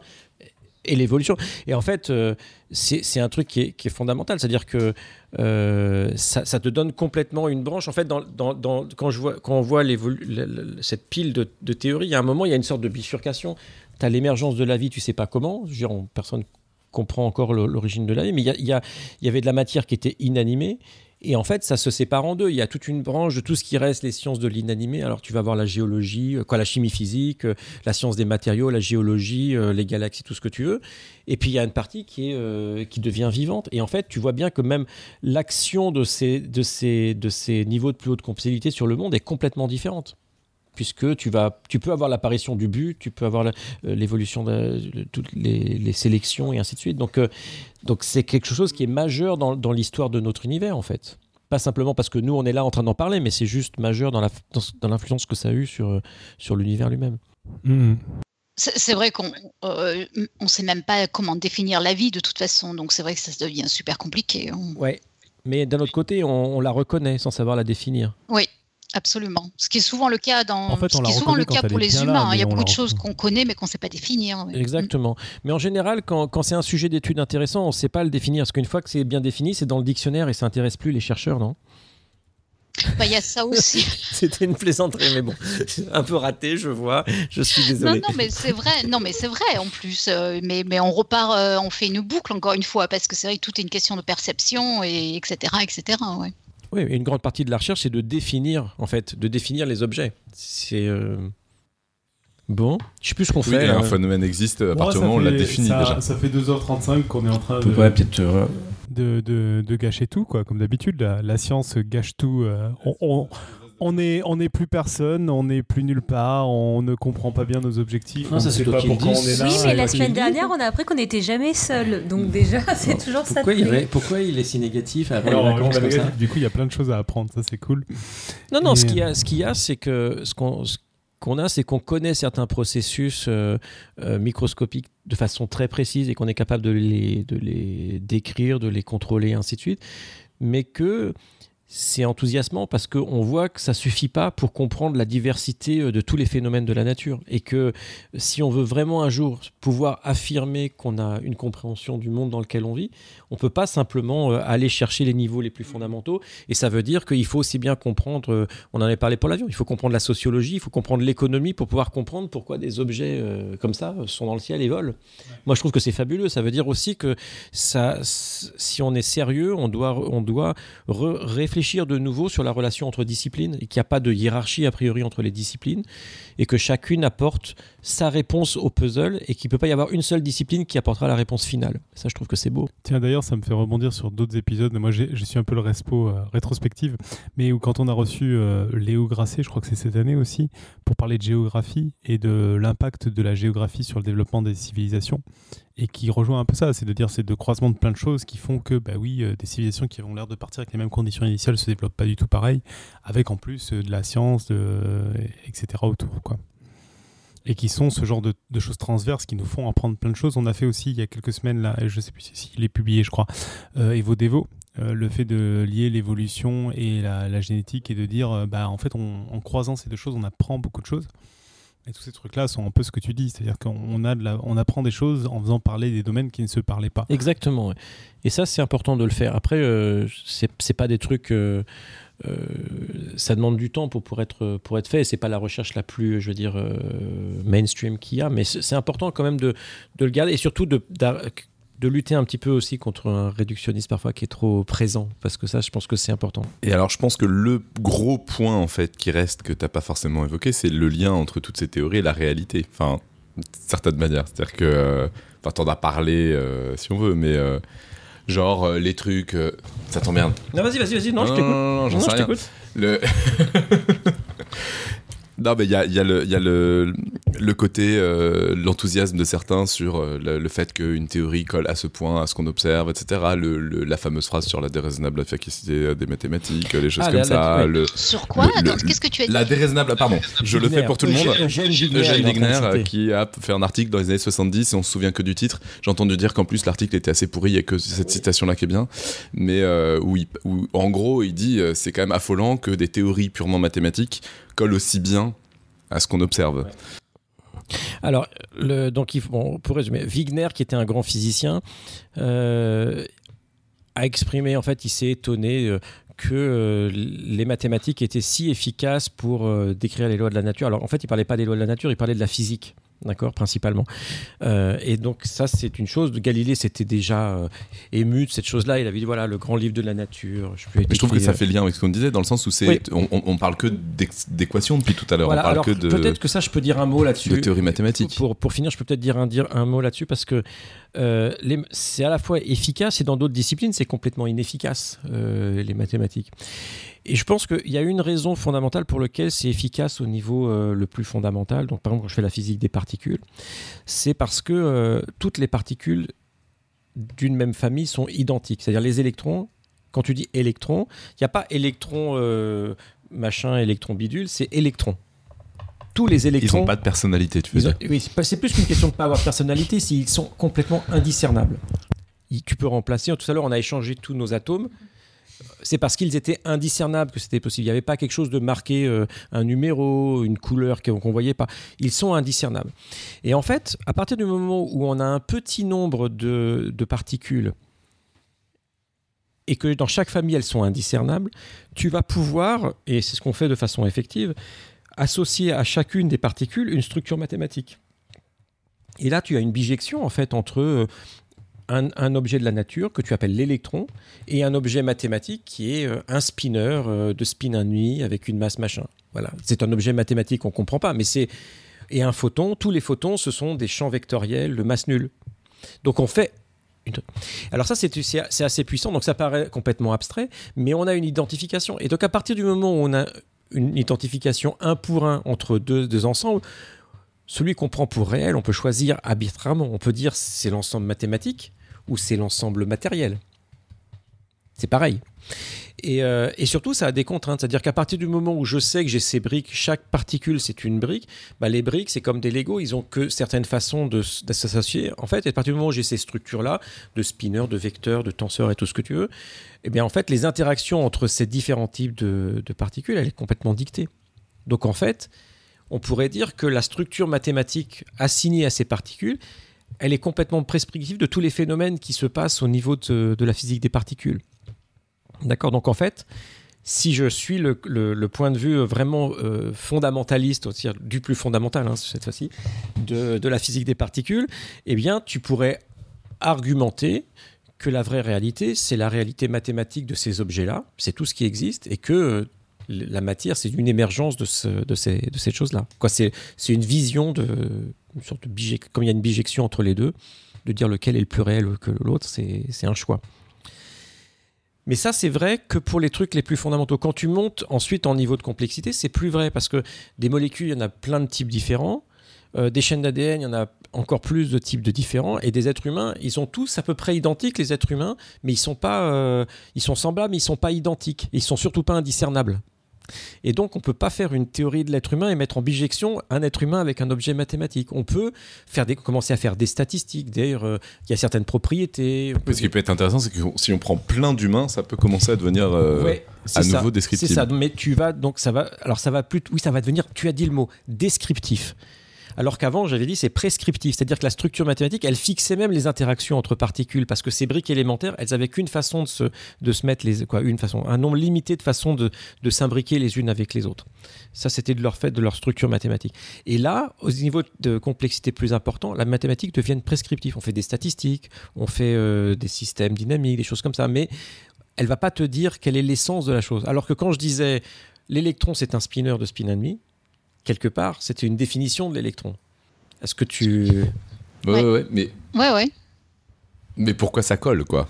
Pourquoi les Ah, pourquoi- fondamentales, ça colle, du pourquoi coup? c'est une chose que nous avons découverte? Après tu peux après pourquoi, tu peux- pourquoi les électrons sont tous pareils, quoi? Pourquoi euh, pourquoi il n'y a pas euh, est-ce que c'est pas un phénomène émergent d'un autre truc plus complexe qu'on comprendra jamais ça tu peux Est-ce poser que, la question. Maintenant, je peux prendre est-ce la que c'est chose. pas des foules de trucs compliqués euh, qui font que ça donne un comportement simple? Enfin Tu vois le nombre d'électrons que tu as dans toi, ils sont tous identiques.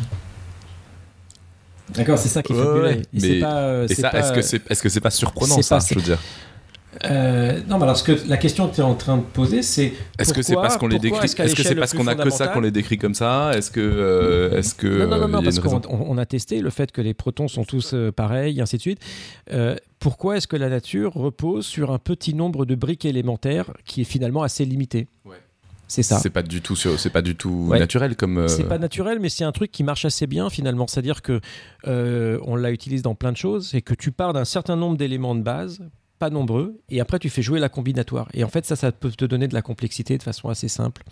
Et tu vois que c'est vrai pour la- la- les particules, il y en a un certain nombre. Et puis tu fais faire euh, 92 ou je sais pas combien euh, noyaux atomiques, plus je sais pas combien d'isotopes, plusieurs centaines. Les molécules, on peut même pas les compter. On peut faire euh, à foison.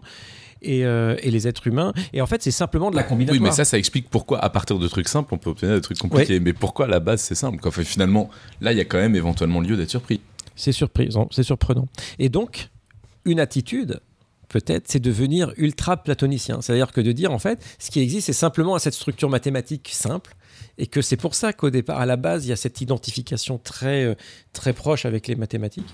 Mais tu crois en Dieu, quoi, à ce niveau-là. Non, tu crois pas en Dieu. Ah bah non, pas Ah non, du non, tout. non, hein. c'est- c'est Non, pas, mais je veux pas- dire- pas il n'y a pas du tout de Dieu là-dedans. euh, Non, mais c'était, une- c'était un raccourci, mais je veux dire, tu.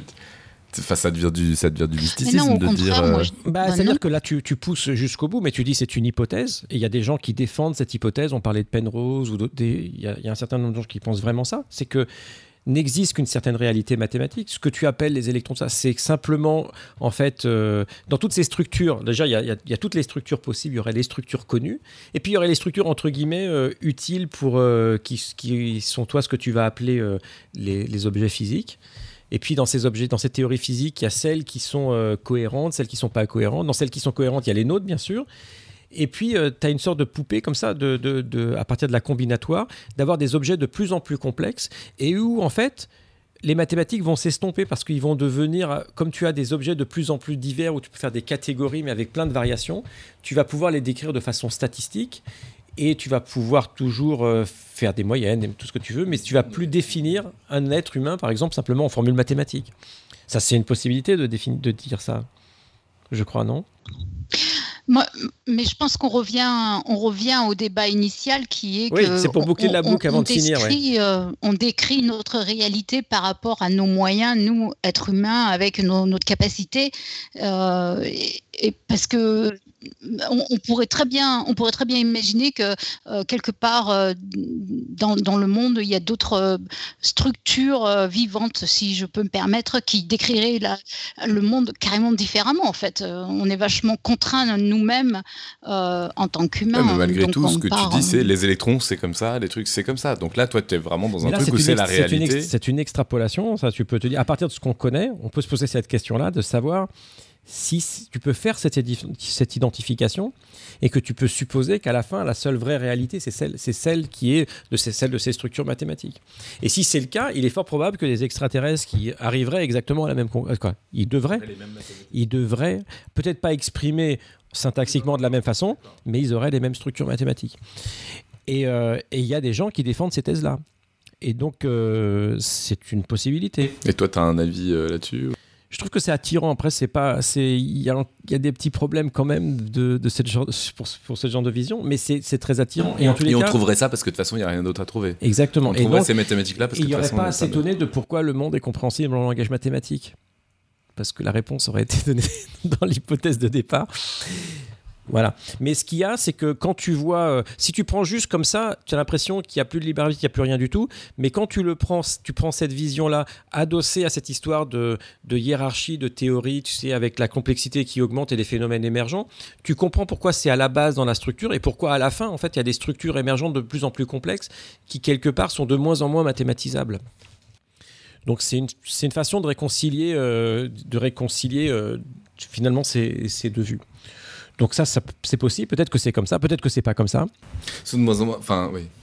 Ça dépend ce qu'on appelle complexe, ça, parce que euh, on parle des. Enfin, on- on- t'es quand même ton domaine de recherche, l'astronomie, tout ça. On est sur des trucs qui sont quand même d'une certaine manière extrêmement complexes. Non, qui sont simples. Une étoile, Bah. c'est hyper simple. Bah, ça veut dire quoi simple dans ce cas-là Enfin, Tu l'as décrit avec très peu de hein. Paramètres. cas, non, c'est simplifié, hein. c'est simplifié, mais en fait, tu peux. euh, quoi, pas une étoile, de- c'est plus simple qu'un être humain, quoi. Ah, une étoile, c'est plus simple qu'un être Parce humain. qu'il y a moins de variations. J'ai besoin Il de y a moins de combinatoires. Oui, j'ai besoin de quelques paramètres en fait pour décrire une étoile.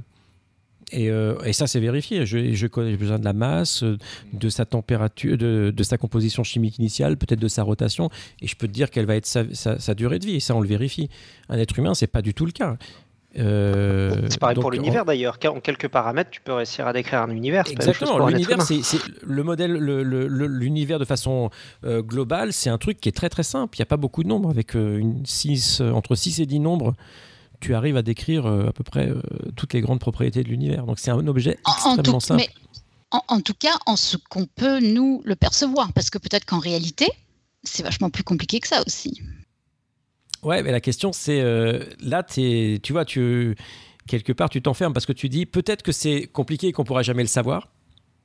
C'est la première chose.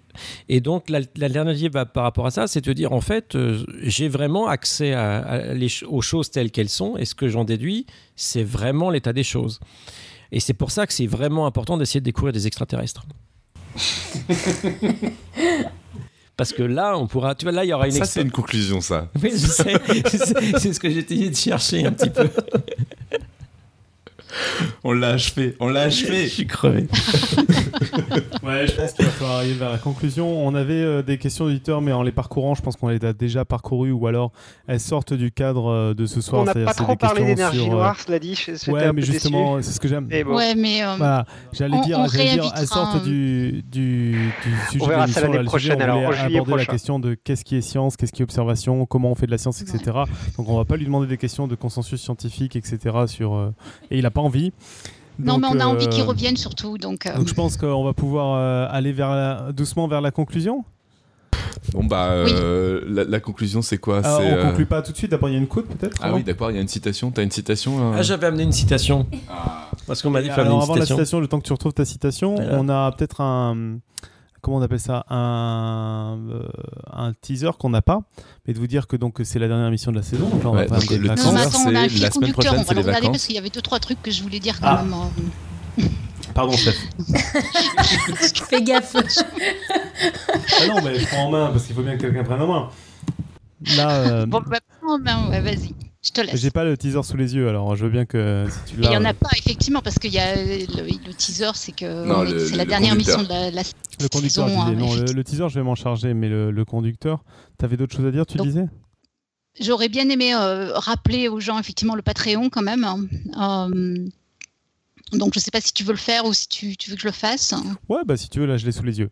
Donc euh, le Patreon, c'est une manière de nous donner des sous. euh, donc on a enfin pu les toucher, et ça c'est une bonne nouvelle.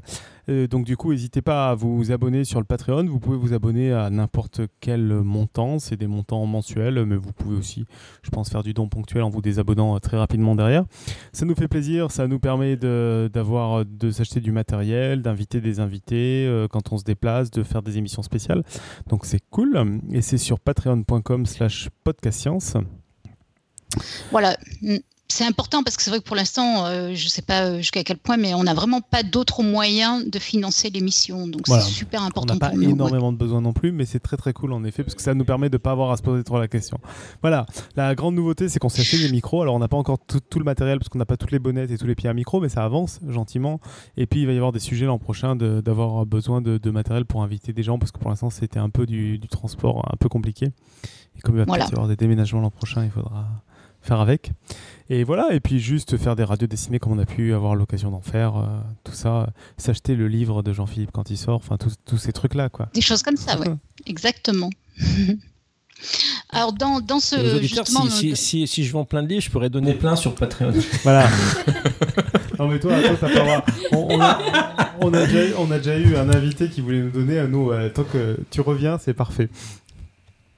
On, on fera, on fera ta, ta psychothérapie l'an prochain pour voir où elle en est, euh, tout ça, sur euh, là où on en est, où en sont les sciences, euh, où je vais, quelle étagère, tout ça. Voilà, exactement.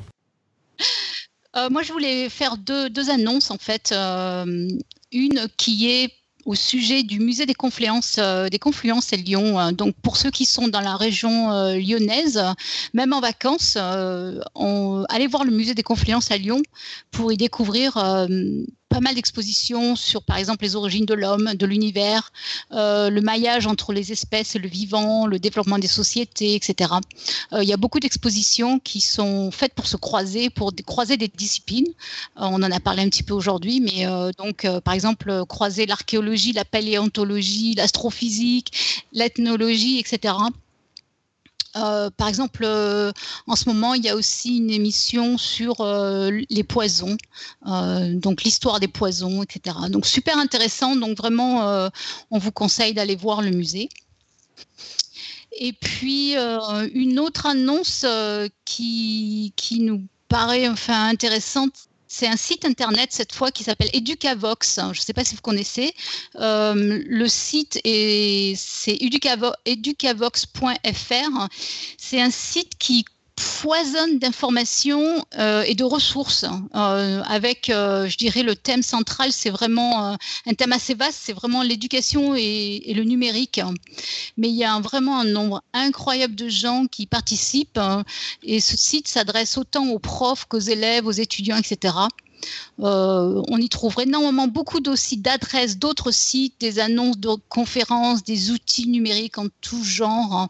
C'est très très riche. Il y, a, des philosophes, des informaticiens, des profs de maths, des journalistes, beaucoup de gens comme ça qui y participent. Donc je pense que ça vaut le coup d'y aller, aller, aller jeter un coup d'œil. Par exemple, euh, il y a une annonce d'une conférence à Bordeaux sur l'algocratie. Voilà. Et si vous savez pas ce que c'est l'algocratie, eh bien allez voir sur le site internet, de Educavox. Alors attends, si, si c'était les annonces, euh, moi je veux faire une annonce aussi, comme ça c'est des pubs. Euh, donc comme chaque année, si vous êtes en France et que vous voulez venir dans le Gers, c'est le festival de Florence du 5 au 12 euh, août.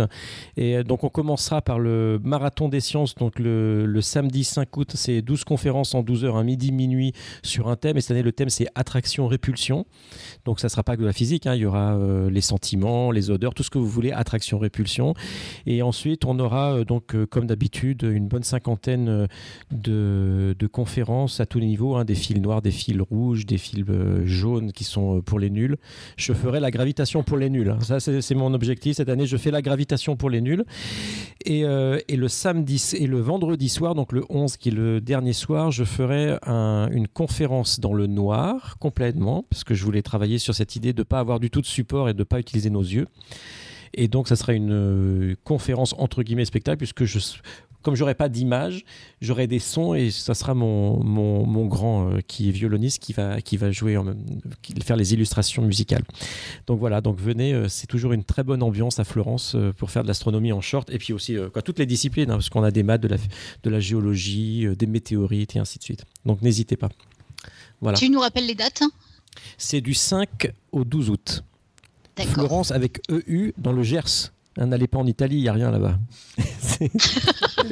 Tu nous racontes pas côte voilà, et donc la côte est, est en, est en relation avec cette, cette Il conférence a dans mis le, son ordinateur en, portrait- dans le en format c'est juste parce que j'ai- fait un scan de, de trucs et que c'est à l'envers et que je ne vais pas avoir une torticolis. Vous essayerez de, de- de deviner qui a écrit ce, ce- cette phrase. Donc c'est une phrase sur la nuit parce que voilà, on, part- on- on- c'est l'été. Donc l'été c'est la période où on doit regarder, euh, on doit regarder le ciel et les étoiles. Et euh, donc l'auteur dit la chose suivante La nuit, c'est l'état propre et normal de la création spéciale dont nous faisons partie. Le jour, bref dans la durée comme dans l'espace, n'est qu'une proximité d'étoiles. Marcel Proust. non, c'est non, c'est pas. Disons que c'est encore plus célèbre que Marcel Proust. Hubert Rive. Ah, si tu es presque. Alors il continue, je peux pour vous mettre sur la voie. Non, c'est pas Feynman. Alors tu vas vite comprendre là. Je, je vous lis la, la phrase qui suit. Il dit non. L'obscurité nocturne est pleine d'un vertige. Qui l'approfondit s'y submerge et s'y débat? Pas de fatigue comparable à cet examen des ténèbres, c'est l'étude d'un effacement. Cédric Villani. Ah lui, il, a- il est... Non, pardon, non, j'ai pas dit ça. Alors, c'est qui? C'est Victor Hugo. Dans Les Travailleurs de la mer, donc si vous avez euh, Les Travailleurs de la mer chez vous, il y a, il y a ce chapitre qui s'appelle Sum Sumbra, qui est, qui est le, donc, euh, ce passage sur la, la description de l'univers et du noir de l'univers, de l'ombre, de la pesanteur de l'ombre sur les, sur les hommes.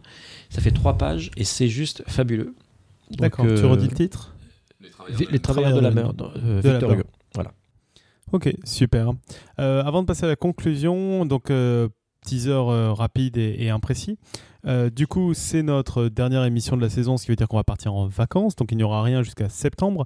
On ne sait pas exactement quand on reprend en septembre, mais on peut presque annoncer officiellement qu'on va reprendre depuis Santa Barbara. Yeah. Et ça, c'est trop la classe. depuis chez Irène.